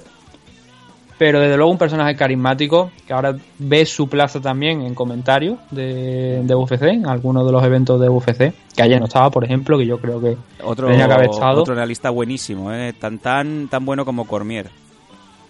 Sí, ah, bueno, lo que pasa es que ayer estaba Dan Hardy Sí. y obviamente Dan es excelente. Sí, sí, sí. Entonces juntar a los dos a lo mejor puede ser un poquito complicado, pero Michael Bisping sí que estuvo, no estaba como comentarista, sin embargo, sí que estaba trabajando con ESPN eh, durante el evento. Porque después con toda la polémica que ahora pasaremos a comentar, ¿no? De lo de Más Vidal peleándose con Edward y tal y cual, era él el que estaba con esta otra chica, que, que nunca me acuerdo del nombre, y estaban sentados en la mesa de E ESPN hablando del evento, estaban analizándolo, ¿no? Entonces sí que Sí. estuvo trabajando, Kathleen Bryan es pero no, no abajo. Kathleen Bryan. Sí, creo que sí, me parece que. Ujú, ujú. Bueno, Eh, lo dicho, es un luchador que nos deja con 39 peleas profesionales disputadas, 30 victorias ganadas, eh, 16 de ellas por nocaut, por eh, 9 derrotas. Eh, Michael Bisping, genio figura, desde luego se ha ganado, si ya se ganó en su día eh, George St. Pierre nuestra portadica, la de esta semana se la lleva Bisping, el conde, el cual ha entrado con muchos méritos en el Hall of Fame de UFC, UFC.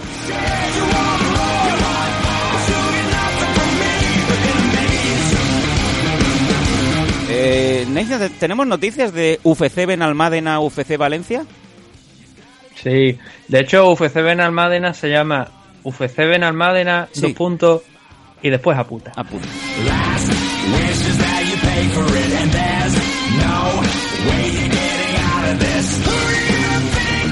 Somos, somos unos eh, basuras. Venga, vámonos al No, no, eso, eso lo dijo, eso lo dijo un tío después de ganar la lotería, ¿no? A Benalmádena y al resto Sí. de las frases de historia. Sí, sí, yo creo que os metéis en YouTube y ponéis, simplemente teclead Benalmádena y el primer vídeo que os aparece es Benalmádena, puntos suspensivos y después a puta. Oye, no sé, pero en, en UFC se lo van a pasar muy bien si van a Benalmádena, desde luego. Venga, vámonos al Fight Night que tuvimos ayer en Londres, también eh, subtitulado como Till contra Más Vidal, un evento que se disputaba en el O2 Arena y que, bueno, pues tenía varios combates interesantes, no por ello todos. Eh, yo si te parece, Nathan, vamos a leer antes de nada del tirón la preliminary y nos vamos a centrar en la main y sobre todo lo que pasó después, que es donde, donde tenemos el turrón. En el eh, primer combate de la preliminary, Mike Grandi ganando a Nad eh, Narimari por TKO en la featherweight. Molly McCann en la flyweight division femenina ganando a Priscina Cachoeira por decisión unánime. Dan Ike ganando a Danny Henry por rear naked choke en la featherweight. Saparvek Safarov ganando a Nicolae Negumeranu en la light heavyweight por decisión unánime. Decisión unánime también para Mardia Kiese, el lightweight en esta ocasión venciendo a Joseph Taffy. Y en el último combate de la preliminary, Arnold Allen de la Featherweight Division ganando a Jordan Rinaldi por decisión unánime también. Y nos vamos ya a la main car, seis combates que se disputaban en este evento de la Fight Night, en donde en el primero de ellos un catchweight de 188 88 libras, perdón, eh, disputaban Jack Marshman, el cual venció por split decision, por decisión dividida, John Phillips. ¿Viste el combate, Nathan? Antes, sí, bueno, la main card la tenemos, lo vamos a analizar por completo. Antes de meterme con eso, solamente quiero no analizar, sino apuntar dos, dos cosas. Primero, la victoria de Mike Grandi contra Nan Narimani es importante, frena a Nan Narimani que venía lanzado en racha desde que debutó en UFC. Fue el hombre que derrotó a, a Paddy Pimble, uno de los máximos prospects que hay en K-Warrior. Él puso fin a esa racha que tenía Paddy y fue se proclamó campeón de la división Featherweight, ¿no? Que fue lo que le valió el salto aquí. Entonces, una victoria muy importante para Mike Grandi, derrotar a un campeón de K-Warrior en su debut en UFC, te pone desde luego en una posición muy, muy, muy buena. Luego la victoria de Dan Ike frente a Danny Henry, rapidita además, en un minuto 17, demostrando que Dan es un tipo que hay que tener en cuenta, que solamente ha perdido una vez aquí dentro de, UFC, que fue en su debut, pero a partir de entonces se ha rehecho y ha seguido ganando todas sus peleas. Y es un chico que a mí me gusta personalmente, solamente tiene 27 años, con lo cual creo que tiene todavía tiempo por bastante tiempo por delante. Es verdad que está en una edición complicada, como la de 145 libras, pero si sigue trabajando, posiblemente llegue a la parte más alta de la división. Desde luego, importante que siga ganando y además de esta forma tan espectacular. Ahora sí, Jack Marshman contra John Phillips. Un combate con dos galeses, además. Son los dos de, de Gales. Y fue un combate. A ver. mm, eh, Marshman tenía la técnica, Phillips tenía la potencia. Y es un combate que se podría haber ido también para el otro lado. De hecho, yo tengo aquí, se lo, se lo otorgo a John Phillips, pero entiendo por qué se lo dan a Jan Marshman. En el primer asalto, quizás es donde más claro están las cosas sobre un ganador de los dos. Eh, o sea, sobre quién ganó uno eh, el asalto. Es verdad que aquí tenemos en esta cara varias decisiones, ¿no? Esta es la primera. Eh, sobre los dos minutos, así aproximadamente llegando a la zona de los dos minutos, después de no haber realizado mucho trabajo en ninguna de las dos partes, porque se estaban controlando más que otra cosa, estamos hablando de gente en 185 libras, pero que tranquila, bueno, 188 no fue el catchway, pero que luego la noche del combate seguramente están en la 205, estaríamos hablando de la heavyweight, más o menos, en peso, alrededor de esa cifra. Entonces, ambos tienen potencia, bastante respetable. Y es lo que estuvieron haciendo respetándose, ¿no? Pero como te digo, sobre los dos, cuando quedaban más o menos dos minutos de combate de- del primer asalto, eh, John Phillips consigue conectar eh, un gancho, un right hook con la, con la, o sea, con la, con la derecha que él es, él es zurdo, ¿no? Entonces conectó con la derecha cuando Marshman estaba intentando eh, salir de, de la posición en la que estaba contra la jaula, lo noqueó, lo mandó al suelo y lo que hizo John Phillips es algo que seguramente puso de los nervios a, su- a sus entrenadores, que es acercarse, hacer una reverencia y dejar que Jan Marshman se levantara en lugar de intentar finalizarla en el suelo. Las pelotas grandes. Eso fue el primer asalto que obviamente con este knockdown pues sumábamos a, a John Philly, ¿no? El segundo vimos a Marshman un poquito más activo intentando mantener a John Philly en la distancia porque como te he dicho antes era técnica contra potencia. Marshman tenía la técnica y fue lo que estuvo explotando a partir de este segundo asalto. Intentando salir de posiciones comprometidas cuando Philly engan- eh, avanzaba, intentaba ponerlo contra la jaula y sobre todo utilizando el jab y no parar, no parar de moverse a lo largo de todo el asalto. Lo mantuvo tan a raya con solamente con el juego de pies y con, y con el jab que digo, le complicó muchísimo la pelea a John Philly en este segundo asalto y con esa estrategia simplemente de soltar el jab, a lo mejor alguna soltando alguna derecha de atrás también, alguna mano de poder, pero principalmente marcando los puntos con el jab para mantenerlo en distancia, le complicó muchísimo la pelea en este segundo asalto y fue por tanto, como te digo, para, para Jan Marsman. En el tercero es donde quizá vemos un poquito más de esto, porque hay muchas imprecisiones, se lanzan golpes que no impactan, la estrategia de ambos sigue siendo la misma, la de John Phillips volver a intentar noquearlo y la de Jan Marsman y, eh, sintiéndose contento con sumar puntos. Un asalto demasiado igualado para los jueces, eh, lo que nos lleva a una decisión dividida, de un doble 29-28 a favor de Jan Marsman con, por un 28-29 a favor de, John Phillips. Y es complicado, ya te digo, es muy complicado de jugar este tercer asalto porque Philly conectó un buen par de, de ganchos como había estado haciendo en el primer asalto para, para intentar noquear a- al rival, pero Marshman iba marcando puntos. Es muy fácil luego coger la estadística, ver eh, quién ha impactado más golpes, pero en directo es otra cosa, así que entiendo la victoria de Jan Marshman, que suma su, una victoria para romper la racha de dos derrotas consecutivas que, venía teniendo. Y a John Phillips, pues quizás después, bueno, con esta derrota suma la tercera consecutiva. Eh, de hecho, las tres- los tres combates que tenemos son derrotas, pero eh, no creo yo que los entrenadores acabaran muy contentos visto eso que pasó en el primer round, ¿no? Donde si a lo mejor hubiera presionado un poco a Jan Marsman tras ese knock- knockdown en lugar de hacer esa reverencia, podría haber intentado finalizar la pelea. Desde luego en el gimnasio de, de, eh, John Phillips, que además me, me parece que es el mismo de Conor McGregor, no deben estar contentos. Vámonos al segundo de los combates de esta main y nos encontramos a Claudio Silva ganando en la welter, a Danny Roberts por armar en el tercer asalto, una sumisión. O sea, aquí, aquí hay polémica realmente. Sí, cuéntanos. O sea, al final, al final más que nada con esa sumisión, ¿no? El combate la verdad es que es bastante divertido. mm, Porque vemos un Danny Robert que obviamente está más interesado en el striking, en el striking y un Claudio Silva que insiste con derribar a, a su rival y que la verdad sea dicha, si esto hubiera llegado al final, lo justo hubiera sido una decisión y yo me atrever, bueno, no, no, no totalmente favorable, hubiese sido seguramente un 29-28, visto lo que se estaba desarrollando en el tercer asalto, pero desde luego el combate de Claudio Silva era merecedor de llevarse la victoria. En el primer asalto, como te digo, consigue derribar, insistía una y otra vez en derribar a Danny Roberts, cuando finalmente lo consigue, trabaja, trabaja, trabaja, hasta que llega al mount, donde más control de posición que otra cosa, busca un triangle, eh, y en los 15 segundos finales Robert consiguió escaparse y, y poco más, porque ya digo, revirtió, se quedó arriba, lanzó algunos golpes, se levantaron, lanzó algunos golpes más, pero claro, el dominio anterior de Claudio Silva hacía merecedor de ese primer asalto. En el segundo, Robert intentó empujar un poquito de inicio el, el ritmo, haciéndole daño a Silva. Silva, de hecho, veamos como que estaba un poquito más cansado, te da la sensación que, que Robert, pero nuevamente volvió a derribarlo, llegó a la posición del mount. Aquí llega el primer momento mo- polémico, donde el árbitro, creo que muy acertadamente, además, eh, hubo alguna protesta, pero creo que muy acertadamente, Danny Robert cuando tiene encima a Claudio Silva en el mount, eh, se impulsa a través de la, utilizando la pared de la jaula, se impulsa y revierte la posición. ¿Por qué para el árbitro? Porque ve muy claramente cómo Robert en el momento en el que coge el impulso mete uno de los dedos a través, el, concretamente el dedo gordo, a través de la jaula. Eso no se puede hacer. Al igual que tú no puedes agarrar con la mano la jaula, no puedes poner los pies, eh, no puedes meter los dedos a través de la jaula ni agarrar la jaula con los pies. Entonces el árbitro paró eso, esa acción, y obligó a Danny Robert a volver a la posición en la que estaba con el mount.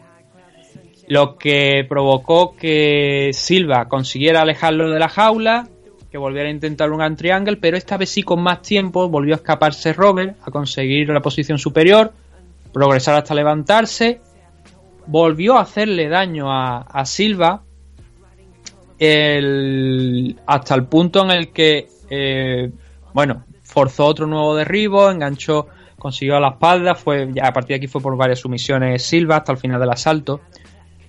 Pero en, línea en, líneas generales fue también un asalto de Silva bastante dominado, con lo cual ya con lo que yo te digo. Y el tercero la polémica.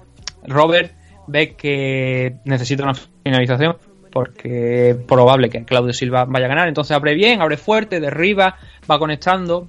Se veía que estaba mucho más en- con más cardio, con más energía que, Claudio Silva. Claudio salía a tirar sumisiones, que si un leglock, que si un armbar. En el momento de este armbar lo coge bien. Mm, Danny Robert lo defiende mejor todavía. Lo intenta levantar desde el suelo a, a Claudio Silva, como si fuera, no como si fuera, no como levantó a Rampage Jackson a, a Arona. Ricardo Arona, sí, señor. Sí, no, no, no eso, sino de lateral, con el brazo agarrado completamente, lo intentó levantar, porque aquello fue un de arriba abajo. Pero eh, en el caso de Robert también lo intentó hacer el, spike, ¿no? Eh, O sea, im- implantarlo en el suelo directamente como si fuera un clavo, ¿no? Plantarlo en el suelo como si fuera un clavo. No lo consiguió eh, y justo cuando está rotando, intentando rodar por encima de, de Claudio Silva para defender ese arma, es donde surge la polémica, porque se para el combate justo cuando Robert ha conseguido escapar y el árbitro dice que hay un verbal tap, o sea, un verbal tap out, que se ha rendido ver- verbalmente. Vaya. Es, es polémico porque, claro, se para justo cuando él se libra de la sumisión, con lo cual, eh, si se libra de la sumisión, es extraño que haya un verbal, un, un verbal, un verbal submission. Es- hablaron con los dos. Eh, Hablaron, Dan Hardy habló tanto como con Claudio Silva como con, con Danny Robert. Claudio Silva obviamente defendía la posición y dice, no, sí, sí, lo he escuchado, el árbitro lo ha escuchado, esto se... Pero Danny Robert lo que decía es que él, justo en ese momento que se libera, cuando el árbitro lo para, y que él piensa que lo que escuchó fue a lo mejor algún gruñido de esfuerzo Grant, o sea, lo, lo denomina Grant, que es como gruñido, ¿sabes? Eh, por el esfuerzo a lo mejor de intentar liberarse o algo así, que eso pudo que lo interpretara el juez como el árbitro como un pues como un intento de, o sea, como un verbal submission. Es feo, es complicado. Hay que estar ahí dentro de la jaula para saber exactamente qué es lo que el, el árbitro escuchó o dejó de escuchar. Pero la imagen sí que da la polémica porque Danny Robert en el momento en el que se para el combate tenía ya el brazo fuera de la, de la sumisión. Entonces se ve muy extraño, pero bueno. Victoria de Claudio Silva, que viene con una racha consecutiva de 13 combates, contando los de fuera de UFC. Solamente perdió en, en su, en su debut. Y Danny Robert lo que pasa que el, hombre, pues el chico estaba pues, prácticamente llorando, porque es que lo que decía es que no me he rendido. No me he rendido y de alguna manera me siento, pues, lo que decía, no estafado completamente, pero sí que dice, esto es mi vida, esto es lo que... Y obviamente es una victoria que le hace perder cancha, le hace perder bastante cancha a, a Danny Robert. Por un... mo- por es lo, que, es lo que te acabo de decir antes. Si no, si hubiera llegado a decisión, probablemente también hubiera perdido. Pero por lo menos tú sabes que te dan esos dos minutos a lo mejor restantes que había para intentar finalizar la pelea. Entonces, claro, se entiende el, malestar de la verdad de Robert. Vamos a seguir subiendo y nos vamos al siguiente combate. Nathaniel Booth ganando a José Quiñones por Naked Choke, otro mataleón en el segundo asalto en este caso, en la división Bantamweight. La cuestión es hasta cuándo vamos a estar llamando a Nathaniel Wood como The Prospect. De, Prospect. Porque todo lo que suma aquí dentro de, de UFC son victorias. Más luego todas las que venía acumulando ya de, de K-Warrior, pues donde se proclamó campeón de la división. Bueno, donde se proclamó, era campeón de la división Bantamweight, ¿no? Con varias defensas además. Ha ido finalizando todos los rivales que le han echado por delante. Con Quiñones no es excepción. Quiñones le planteó un combate interesante, por lo menos. Basado en, en temas de. como el de, por ejemplo, de Jan Marsman, ¿no? En movimiento. Complicarle la, la, vida desde la distancia. Al principio le funcionó. De hecho, incluso Booth se vio, se precipitó un poco, intentó derribar a, a Quiñones y Quiñones revirtió y con mucho esfuerzo consiguió derribarlo por unos cuantos segundos hasta que Booth pues se levantó. Y poco a poco fue comiéndole terreno Booth entrando en distancia hasta el punto donde eh, lo noqueó, lo mandó a la lona. Booth intentó ver si podía finalizar con un Dark Choke, no lo consiguió, se recuperó Quiñones y el desarrollo fue, el desarrollo fue exactamente igual en esa segunda parte de, del round con eh, Nathaniel Wood conectando desde la distancia, habiendo medido, habiendo encontrado la distancia ya de golpeo sobre Quiñones, que ya digo, no paró de moverse durante todo, todo el asalto, intentando pues, como te digo, complicarle, ¿no? Que no encontrara la distancia, trabajar desde la- el, el mexicano con Lesky desde, desde fuera y llega al punto, pues como te digo, intentar derribarlo también como intentó al principio. Pero el asalto en líneas generales fue para, para Wood. En el segundo asalto eh, abrió exactamente Wood de la misma manera en la que había acabado el primero, intentando cerrar la distancia, derribarlo. Quiñones eh, fue el que, el, que tomó la iniciativa ahí, intentando derribarlo. Falló eh, el takedown. Wood lo consiguió empujar hasta, hasta la jaula. Lo derribó ahí con un trip. Le ganó muy rápido la espalda. Y prácticamente es que no le dio tiempo a defenderse a, Quiñones porque cuando se quiso dar cuenta tenía a Wood en la espalda, dos ganchos dentro, tirando de su cuello hacia atrás para el rear naked choke. Otra gran victoria de Nathaniel Wood. Son tres victorias consecutivas aquí en UFC. Yo creo que teniendo en cuenta que en su registro hay victorias con gente contra como Vaughan Lee en, en K-Warrior, eh, a estas tres de UFC, va siendo hora de ponerlo ya contra alguien importante en las 135 libras, sobre todo para ir buscando una alternativa ya a, a los nombres tan ya tan comunes que hay en la categoría de peso.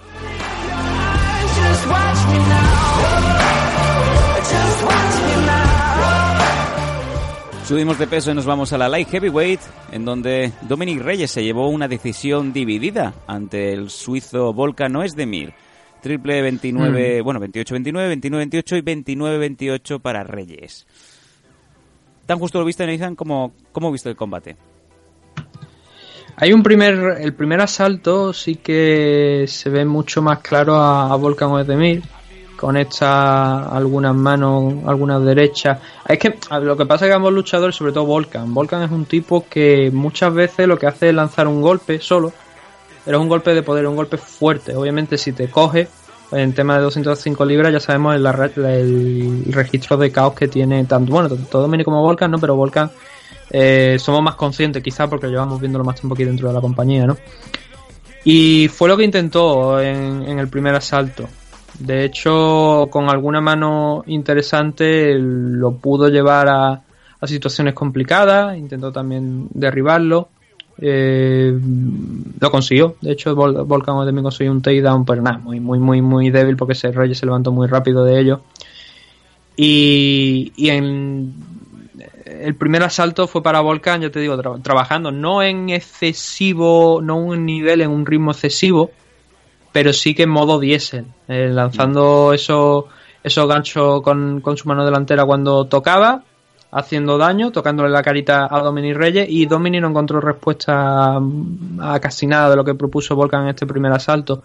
Pero en el segundo, a pesar de que Volkan estuvo controlando el centro de la jaula, empezamos a ver cosas distintas ya aquí en Dominic. Para empezar, estuvo esquivando bastante bien los golpes de, de Odemir, mediendo mucho la distancia. Se atrevió incluso también a tratar de derribar a, al suizo. No lo consiguió en ningún momento, eh, a pesar que lo intentó dos o tres veces. Pero sobre todo lo más destacado aquí fue que soltaba, eh, llegaba, Dominic entraba en distancia, lanzaba su golpe, se salía, Volcan fallaba el suyo, cuando Volcan era el que intentaba llevar la iniciativa también fallaba y se encontraba a lo mejor con una contra de, de Dominic eh, con, en forma de alguna patada, con algún puñetazo. Entonces Dominic fue poco a poco encontrándole la distancia, sumando y haciendo también fallar a Volcan. Y en este segundo asalto, a pesar de que en los comentarios se escuchaba como que parecía que Volcan había ganado, yo creo que fue Dominic el que se lo llevó por, como te digo, eso principalmente. Él iba esquivando los golpes de Volcan y a la vez iba empastando sobre Volcan. Mm. Entonces, claro, si no hay una diferencia enorme, porque no hubo una diferencia enorme en este asalto, hay que premiar esa- eh, también esa- esas cosas, no solamente, obviamente ya con el nuevo reglamento la iniciativa pues queda un poquito más descartada, ¿no? La agresividad, el octagon control que se dice, en favor del striking efectivo, y ahí fue do- donde creo que en este segundo asalto Dominic eh, brilló más. El tercero es mucho más ajustado para mí que el segundo asalto. Eh, Volcan al inicio lo derriba, aunque no consiguen mantener a Dominic en el suelo. Vuelve a intentarlo varias veces, le castiga el cuerpo en uno de estos intentos fallidos. Consigue agarrándolo en el clinch y soltándole varios golpes en, la jaula. Dominic seguía impactando esos golpes, esos jabs, esos directos que no parecen que hicieran mucho daño, pero que sí que la verdad es que iban sumando puntos, las cosas como son. Conectó una rodilla alta. Aquí creo que es un momento clave de- de- del asalto, porque quizá a lo mejor desde el punto de, de- de- desde la posición de los jueces es una cosa que se puede y yo de hecho considero clave en este tercer asalto. Hay un rodillazo de Dominic Reyes que no sé si coge pecho o coge mentón o si da al aire, pero sí que ves un cambio de actitud en Volcan, sientes un cambio de actitud. Baja la- las manos, abre un poco más de distancia y como que no quiere no quiere presionar ya a Dominic Reyes en, es- en esos 5 segundos posteriores.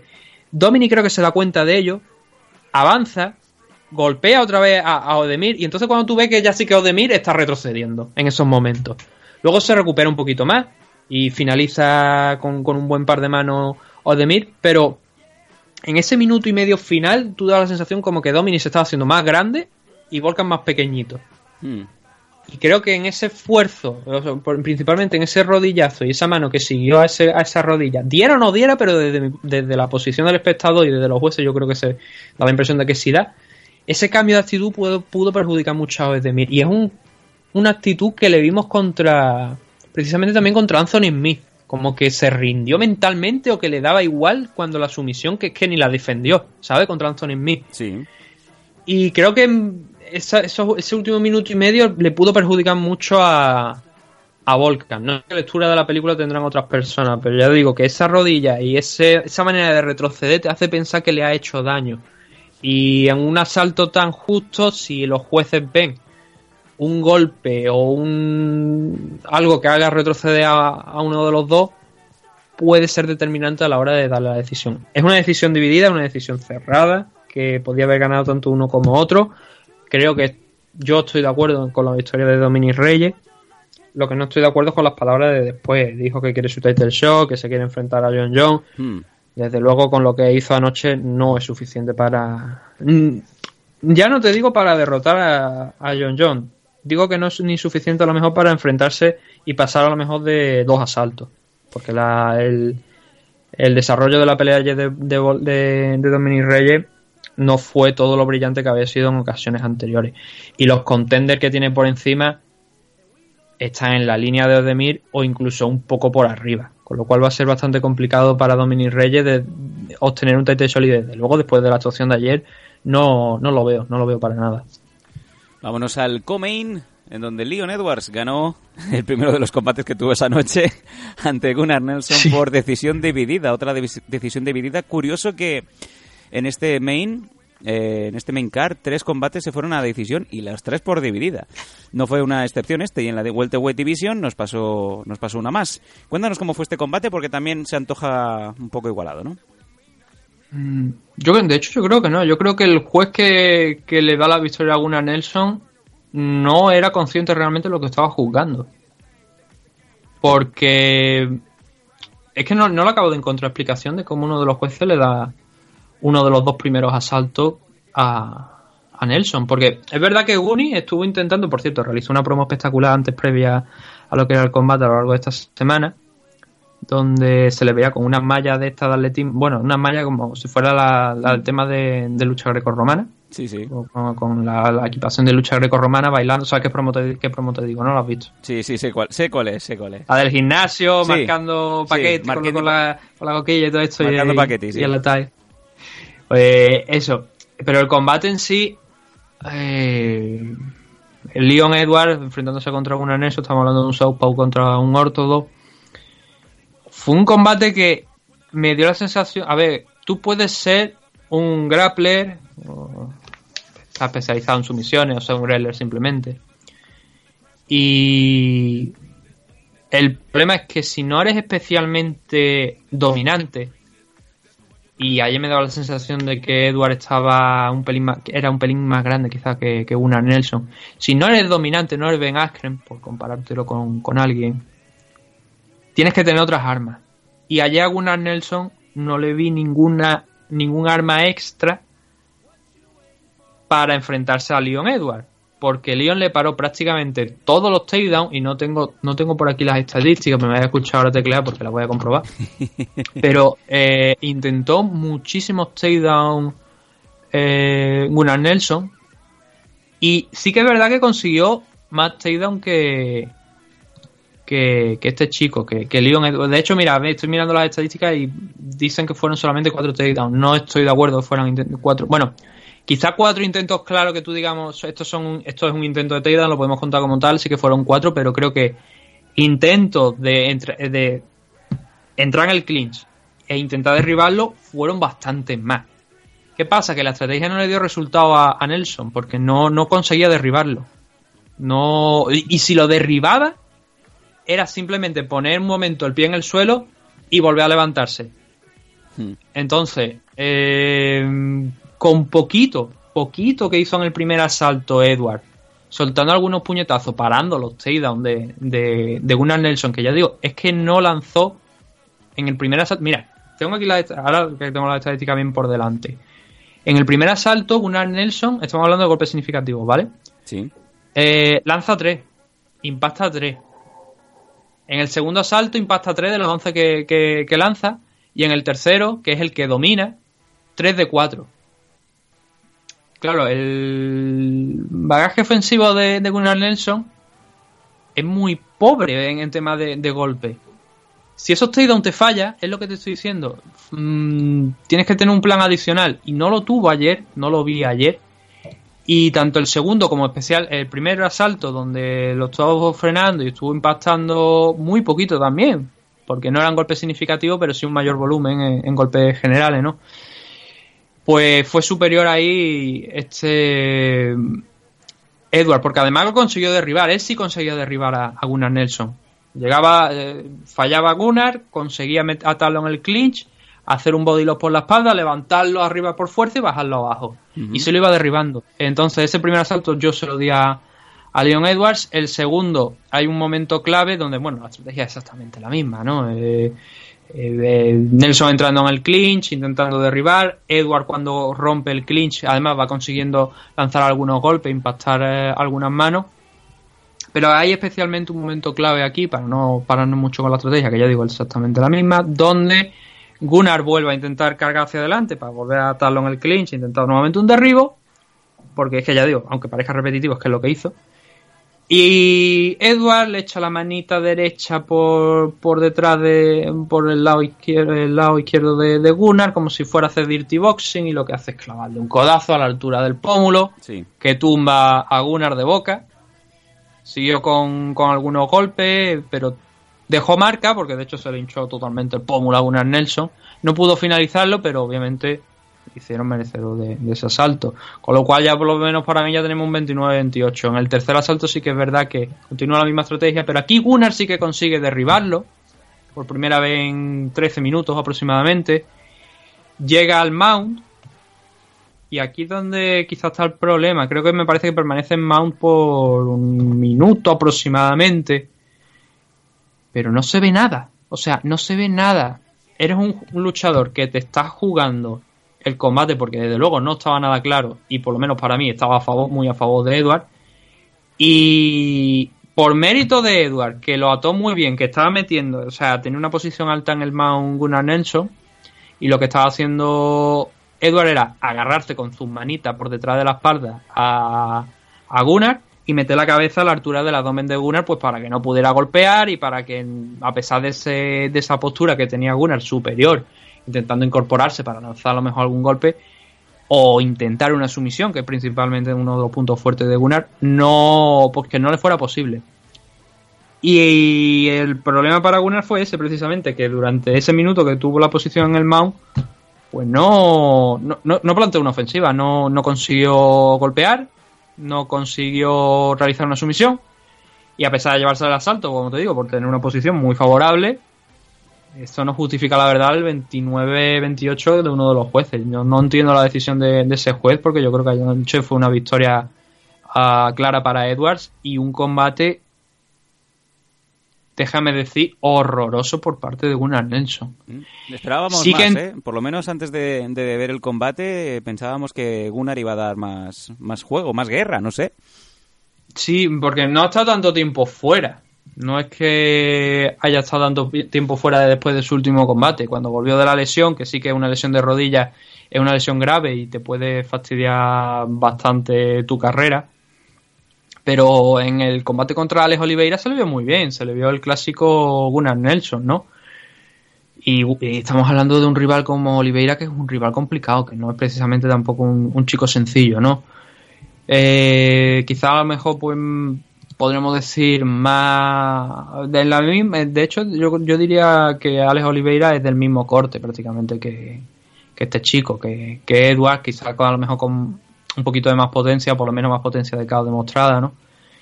Pero ya digo, esperaba bastante más de una Nelson anoche. No se dio. Edward, em, para su suerte, pues viene con una racha de victoria pues muy amplia, donde solamente ha perdido desde que está en UFC en su primer combate contra Claudio Silva, del que hablábamos antes, contra Camaro Uman, que es el actual campeón, pero a partir de ese entonces ha ganado todo lo que han echado por delante, y eso incluye Brian Barberena, que tampoco no es de renombre, pero quiero decir que son luchadores reconocidos, ¿no? Por lo menos deberían sonarle al público. Peter Sobota, el alemán. Sí. Y más recientemente Donald Cerrone, eh, arrancando esa decisión en, cinco asaltos en el main event, que no sé si no recuerdo dónde fue ese main event ahora mismo, si fue en China, me parece. Y ahora con esta victoria de Gunnar Nelson, en una decisión que ya digo, dividida no, debería haber sido unánime, sí que se pone en una posición muy interesante en la división welterweight. Ah, se abren peleas interesantes, sobre todo con la victoria del luchador ahora del main event que vamos a hablar. Y también está, por supuesto, pues el tema de Ben Askren, que no se sabe. Pero bueno, ahora, ahora cuando comentemos el main event podemos hablar un poquito de eso. Vámonos al main.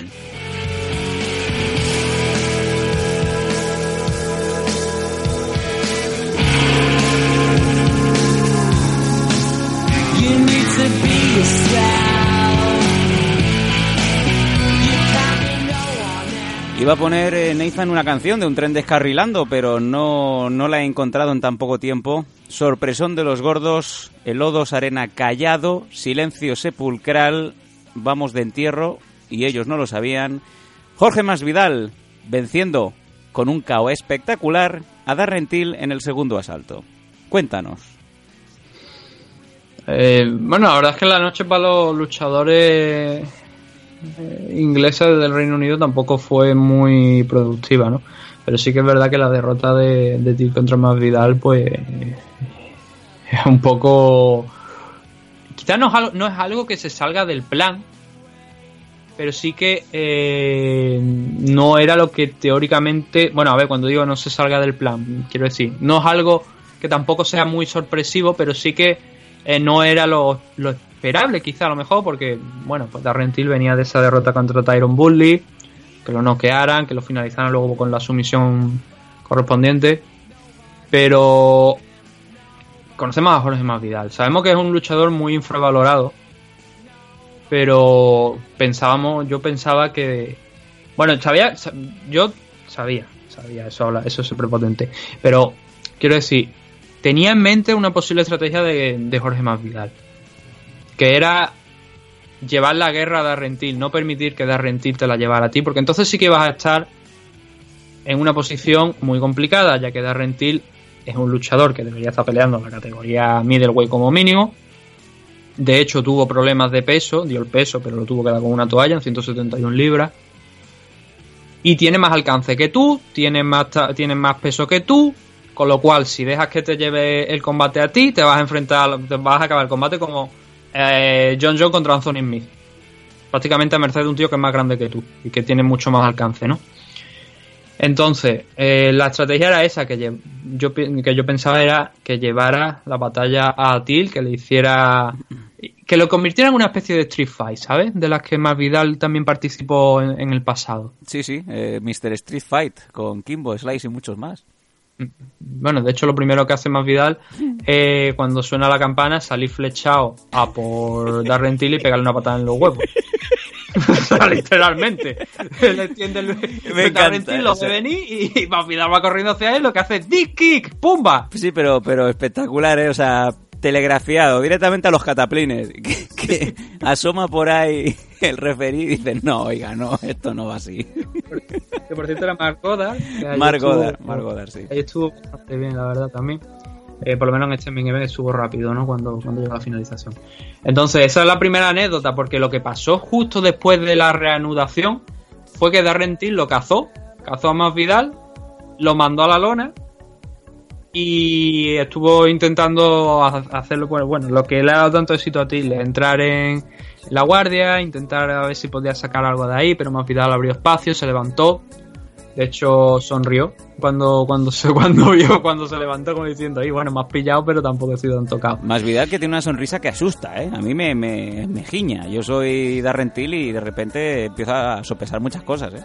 Ah, de hecho ayer la, la gente bueno Wikipedia lo puede editar pues, prácticamente cualquiera no porque hay algunas restricciones pero además de añadir la pelea de la que después vamos a hablar que se dio en, en vestuario La, la pelea... eh, la ponían que la victoria de, de, de Masvidal sobre Darren Till se había produ- ha- producido por puñalada, ¿no? Padre cubano, madre peruana, creo que es. Vaya, que- vaya que- bomba, vaya bomba. Sí, y, y lo, lo que te digo, el historial que tenía, ¿no? De las peleas callejeras.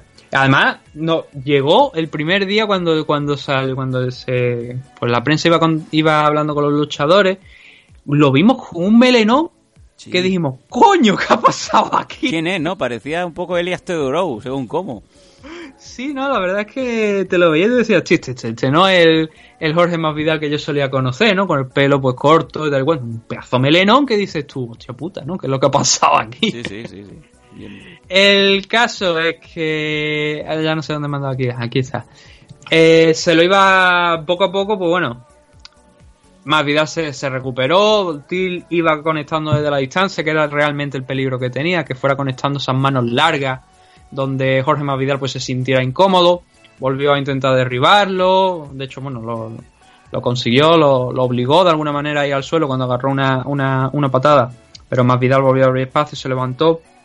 Y el primer asalto fue prácticamente, bueno, el- en este primer asalto la victoria es clara para, para Till. 10-9, ¿no? ¿Teníamos? Sí, es un 19, un 19 clarísimo para Darren Till en este primero, porque como te digo, aparte del knockdown, es que fue en- midiendo muy bien dónde tenía que golpear, cómo tenía que golpear, en qué momento.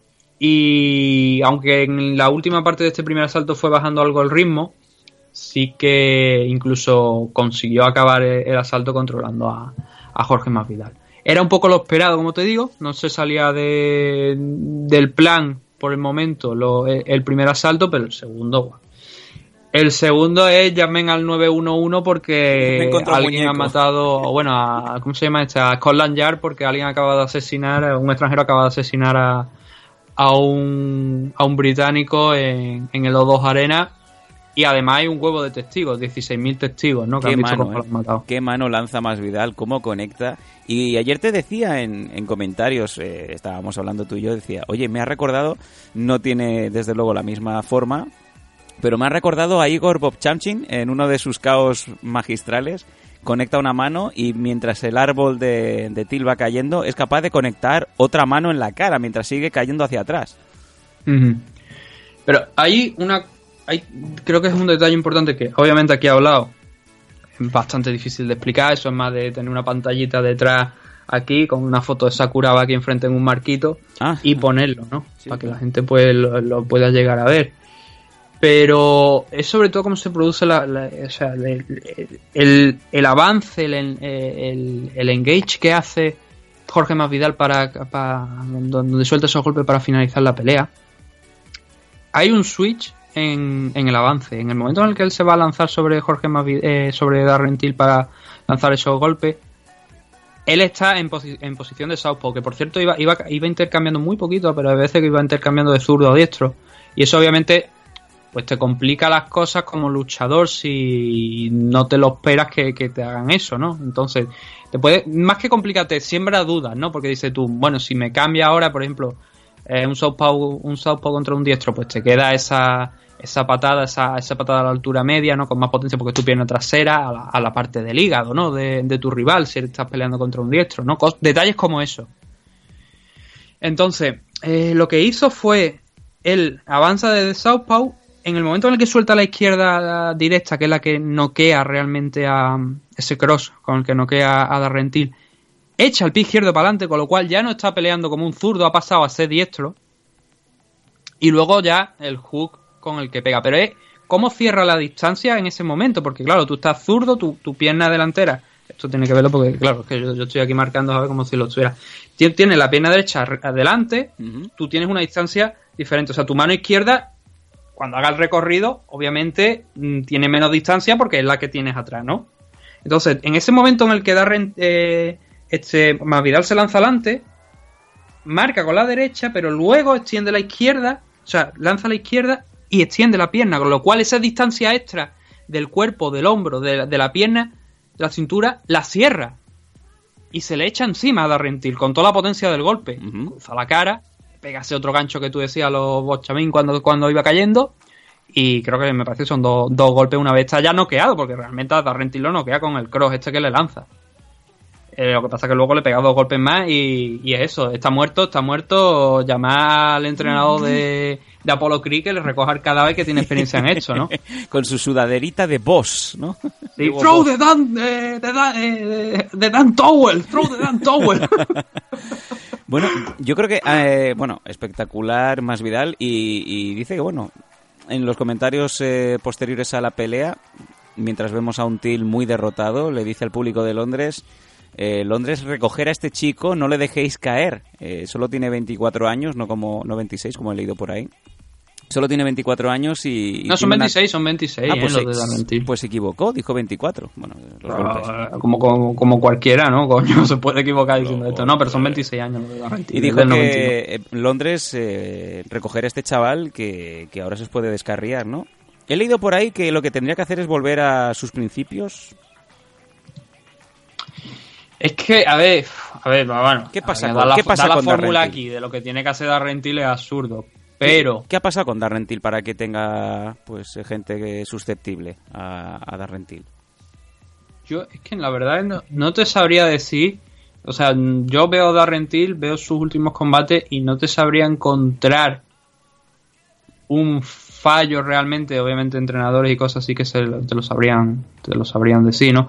Pero no le, quizás no, es que no, no le veo un, un fallo en el patrón que diga, hostia, pues esto a lo mejor ayer lo hizo mal. O, yo creo que sale bien de inicio, mm, consigue noquear a Masvidal, va marcando la distancia bien, va golpeando, de, utilizándole el, el alcance que tenía superior a, a Masvidal.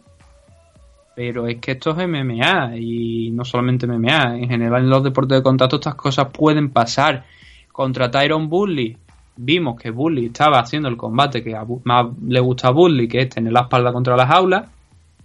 Y en el momento en el que Amaga va a soltar, lo que se va a soltar su mano de Arrentil, lo que se encuentra es que ha entrado en una distancia que a lo mejor no es segura, que porque es la distancia del rival. Lanza a la derecha a Tyron Bully, lo noquea como ayer le acortó la distancia de una manera espectacular. Jorge Masvidal. Yo creo que lo de ayer es mérito de Masvidal más que encontrarle un fallo a, a Darrentil. El cambio, ya te digo, el switch que hace de pasar de Southpaw a tener esa a cambiar la guardia para impactar esa, esa izquierda es cosa que le hemos visto a luchadores como por ejemplo TJ Dillashaw que lo hace muy bien TJ Dillashaw ese, ese sembrar esa duda, ¿no? De, de- y esa, ese, porque si no te noquea, ya también te lo piensas para momentos posteriores, ¿no? Cuando ves que te ha cambiado la guardia con esa facilidad y que esa mano que tú pensabas que no te iba a entrar porque estaba bastante lejos, de repente te la ves en la cara. Sí. sí, Entonces yo creo que lo de ayer, por ejemplo, igual que a lo mejor lo de Tyron Bully, podríamos decir que puede que se equivocara en el sentido de entrar a una distancia que no era todo lo segura para él, pues ayer creo que no, eh, no fue problema de eso, sino que Masvidal peleó muy acertadamente, porque es que no lo hemos dicho, porque no, solamente nos hemos centrado en la, en la finalización, pero es que el segundo round parece que Masvidal ha encontrado la distancia y que el tipo ya empieza a hacerse a- al alcance de, de, Darren Till. Y incluso lo consigue derribar, se, le abalanza, lo derriba, aunque se levanta ah, rápido Masvidal, eh, perdón, Till, pero le come la- le está comiendo la distancia, le está comiendo el terreno. Eso es, eso es algo que creo que hay que valorar mucho de la victoria de Jorge Masvidal ayer. Eh, vamos a poner el punto en el que Jorge Masvidal va de la jaula hacia, hacia vestuarios, pues va saludando a la gente y de repente va y le para un fan. Pero es que este fan, Nathan, es nuestro MM adicto Bricio, Bricio Tomé, ¿no? Es nuestro, nuestro compañero, nuestro amigo que no se pierde una. Es increíble.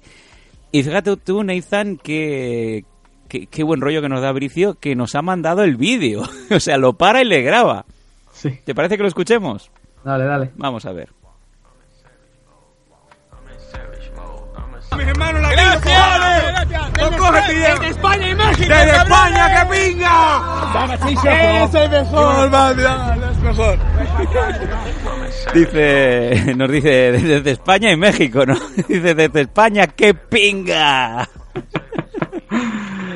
Sí, sobre todo porque este Masvidal no, no es mexicano, Masvidal es realmente, pues bueno, es lo que hemos dicho antes, tiene el padre creo que es cubano, Cubano, y cubano. parece que la madre es peruana o, o de esa zona, mexicano realmente no, no, no es. eh, entonces, claro, Masvidal loco es que me está hablando de México, pero bueno. Desde aquí De damos hecho, las de hecho, él creo que es norteamericano, me parece, él creo que no tiene nada- creo que tiene nacionalidad norteamericana. Damos las gracias a Bricio, el cual siempre que va a un evento de UFC nos, nos manda vídeos, nos manda reports, nos manda un montón de cosas. Estamos súper felices Mm. y, oye, al próximo que vayas, arrímale bien ahí la, el micro y que, y que salude a MM Adictos, ¿no? Sí, hombre, sería, sería maravilloso.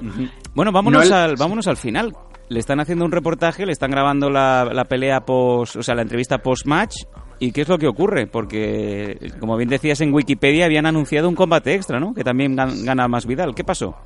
Eh, pues bueno, parece que apareció Leon Edward, que tenía más ganas de guerra después del enfrentamiento contra Gunnar Nelson. Y seguramente habrá report ya a esta hora que comentarán lo que le dijo. Lo que sí que se sabe es que algo le estaba diciendo a Masvidal, porque Masvidal dijo a la periodista, espérate un momento, echó las manos detrás a la espalda, eh, se fue andando y le dijo, dímelo a la cara. Y cuando iban andando, y se fue andando hasta allí, hasta una zona más alejada de donde estaba la prensa, sí que vimos que apareció Leon Edward, que lo estaban ahí pues un poquito agarrando, de "Va, niño, vete ya para tu casa, que no es plan.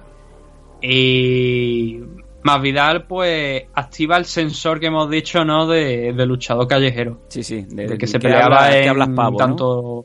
Tanto, en la plaza de tu pueblo como en eh, el jardín de Kimball Light, ¿no? Sí. E intercambia de tortas con, con Edward. Bueno, intercambia de tortas, le da tres, tres puñetazos bien dados a Leon Edward porque Edward es que no tiene opción, no tiene reacción suficiente como para devolverlo y aparte se lo lleva en ese momento, ¿no? Y el vídeo se corta ahí, porque ese vídeo es de, de ESPN, ¿no?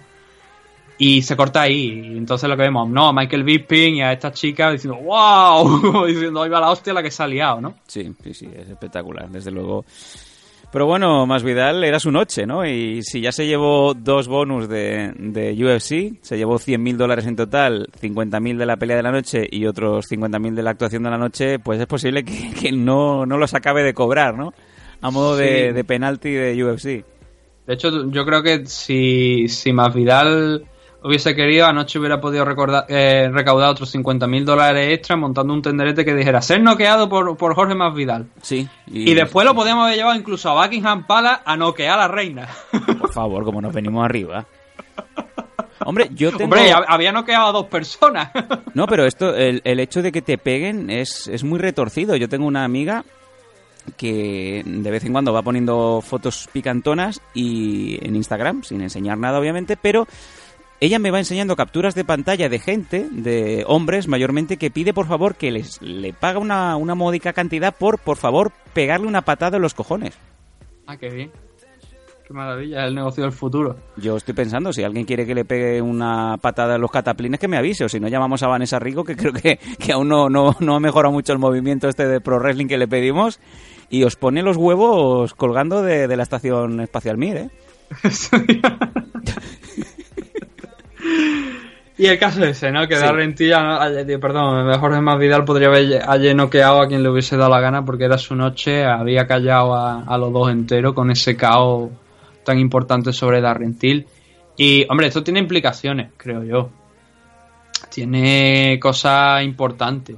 La primera, Darren Till, ¿qué es lo que puede hacer? ¿no? Ha perdido contra Aaron Burley, ha perdido con Jorge Más Vidal, que si no me estoy equivocando, lo tengo anotado por aquí, pero igual estoy gilipollas y, y- y me he equivocado al anotarlo. Está el. Ahora ya, obviamente, después de la noche no, ¿no? Pero ahora mismo, en la- a la hora de entrar en el combate, estaba el 11. Quiere decir que derrotar al número 3 en los rankings eh, le va a suponer, obviamente, un salto importante. Sí, sí, yo, yo lo llamaría tranquilamente top 7, top 6. ¿eh? Mm. No creo que, porque estamos, ya estamos, se está hablando de, no, vamos a, vamos a poner a Jorge Más Vidal contra, prácticamente hay gente que incluso dice, bueno, a ver, lo podríamos poner contra Camaro Guzmán, ¿no? De hecho creo que me parece que hasta el propio Alias de la CIA ha dicho que, pero bueno, Ali dice muchas cosas, ¿no? Eh, menos pagar cheques de manutención dice muchas cosas y, y una de las cosas que decía era de directamente enfrentar a Camaro Guzmán contra Jorge Más Vidal. No creo que sea una pelea que ahora mismo le interesa a Jorge Más Vidal. Yo, a ver, sí le interesa monetariamente, ¿no? Del económico, porque es directamente pelea contra el campeón.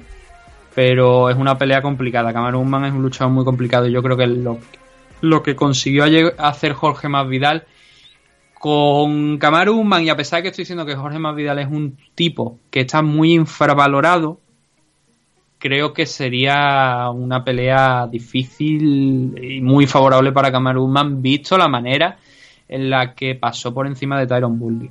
Yo creo que Jorge Masvidal ahora mismo se encuentra en un punto en el que pueda eh, enfrentarse, derrotar a, a Usman.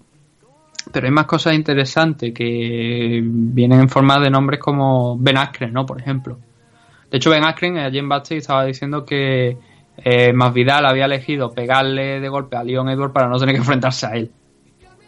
Ya. De hecho, ben, de hecho, a Ben Askren se le ha fastidiado el plan completo porque Sí, sí. Él, él quería enfrentarse a Darren Till. Sí, para luego subir a, a por el cinturón. Claro, pero obviamente con esta esta derrota supone un setback importante, ¿no? Un retraso importante en las aspiraciones de, de Ben Askren de pues de no de enfrentarse por el título porque obviamente eh, está en buena posición, está en buena posición. Lo que pasa que está ese nombre ahí de- del propio Tyron Bully, pues a lo mejor podría se le podría dar una revancha, aunque tal y como fue el combate, yo creo que no es lo más idóneo. Está Colvin Covington, que aunque ya no es campeón interino, sigue paseándose con su cinturón, con su gorra de, de maga. Eh, por cierto, me resulta simpático, ¿no? Ahora ya Colvin Covington en el punto de que creo que se merece el title show y debería ganarlo, o sea, deberían dárselo porque es que, se lo ha ganado, es que el campeón interino y debería ser, por tanto, el, próximo aspirante al cinturón de, de Kamaru. Entonces, claro, a Ben Askren le dejan en una posición complicada porque ya no tiene ese número 3 en el ranking al que poder enfrentarse. Contra Tyron Bully entiendo que no se van a enfrentar porque son amigos. Entonces, Askren tiene un- una posibilidad de o bien ir a por mm, enfrentarse contra Masvidal para mantenerse en forma. Se me viene a la cabeza el nombre de Rafael Dos Años, aunque la semana que viene me parece que hay esta semana creo que hay un Stephen Thompson contra Sonny Petty, ¿puedo estar equivocándome? No sé si esta semana o hay un desde luego hay un hay un me parece que es un Thompson contra contra Petty, te lo puedo decir ahora mismo, lo estoy mirando. Ah, ah, ah, ah, sí, efectivamente. Esta semana, esta semana que entra, Anthony Petty contra Stephen Thompson. El ganador de eso, si es el caso que sea Stephen Thompson, sí que sería un rival para para Ben Askren. Porque Stephen, si, si este, te repito, si es Stephen Thompson, si es Anthony Petty, suena complicado. Al que sí se le abren todas las posibilidades a Masvidal, realmente, porque todo lo que le echen ahora, pues a él le viene bien, porque estaba al 11, va a subir algunas posiciones y por arriba tiene lo más fuerte de, la división. y cualquier combate que le, que le ofrezcan, obviamente él querrá el title show, pero yo creo que eso va a ser un, un plan que la propia compañía va pues va a derribarlo a las primeras de cambio, que eso no, no pienso que se vaya a dar.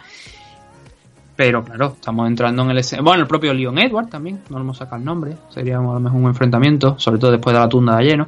Pero eso además precisamente es una cosa que puede causar problemas, ¿no? Porque vamos a ver a qué se enfrenta ah, más Vidal después de... Porque él fue el que repartió realmente, Edward no, no impactó. Tanto que los tuvieron que separar, mm, incluso en la propia rueda de prensa el representante de UFC no quiso decir mm, cómo iban a tratar el tema de llevarlo a un hotel o a otro, si lo iban a separar de hoteles, porque obviamente ahí hay problemas, ahí hay un problema, y Vidal no es un tipo que, que parezca que lo solucione mucho dialogando después de la noche.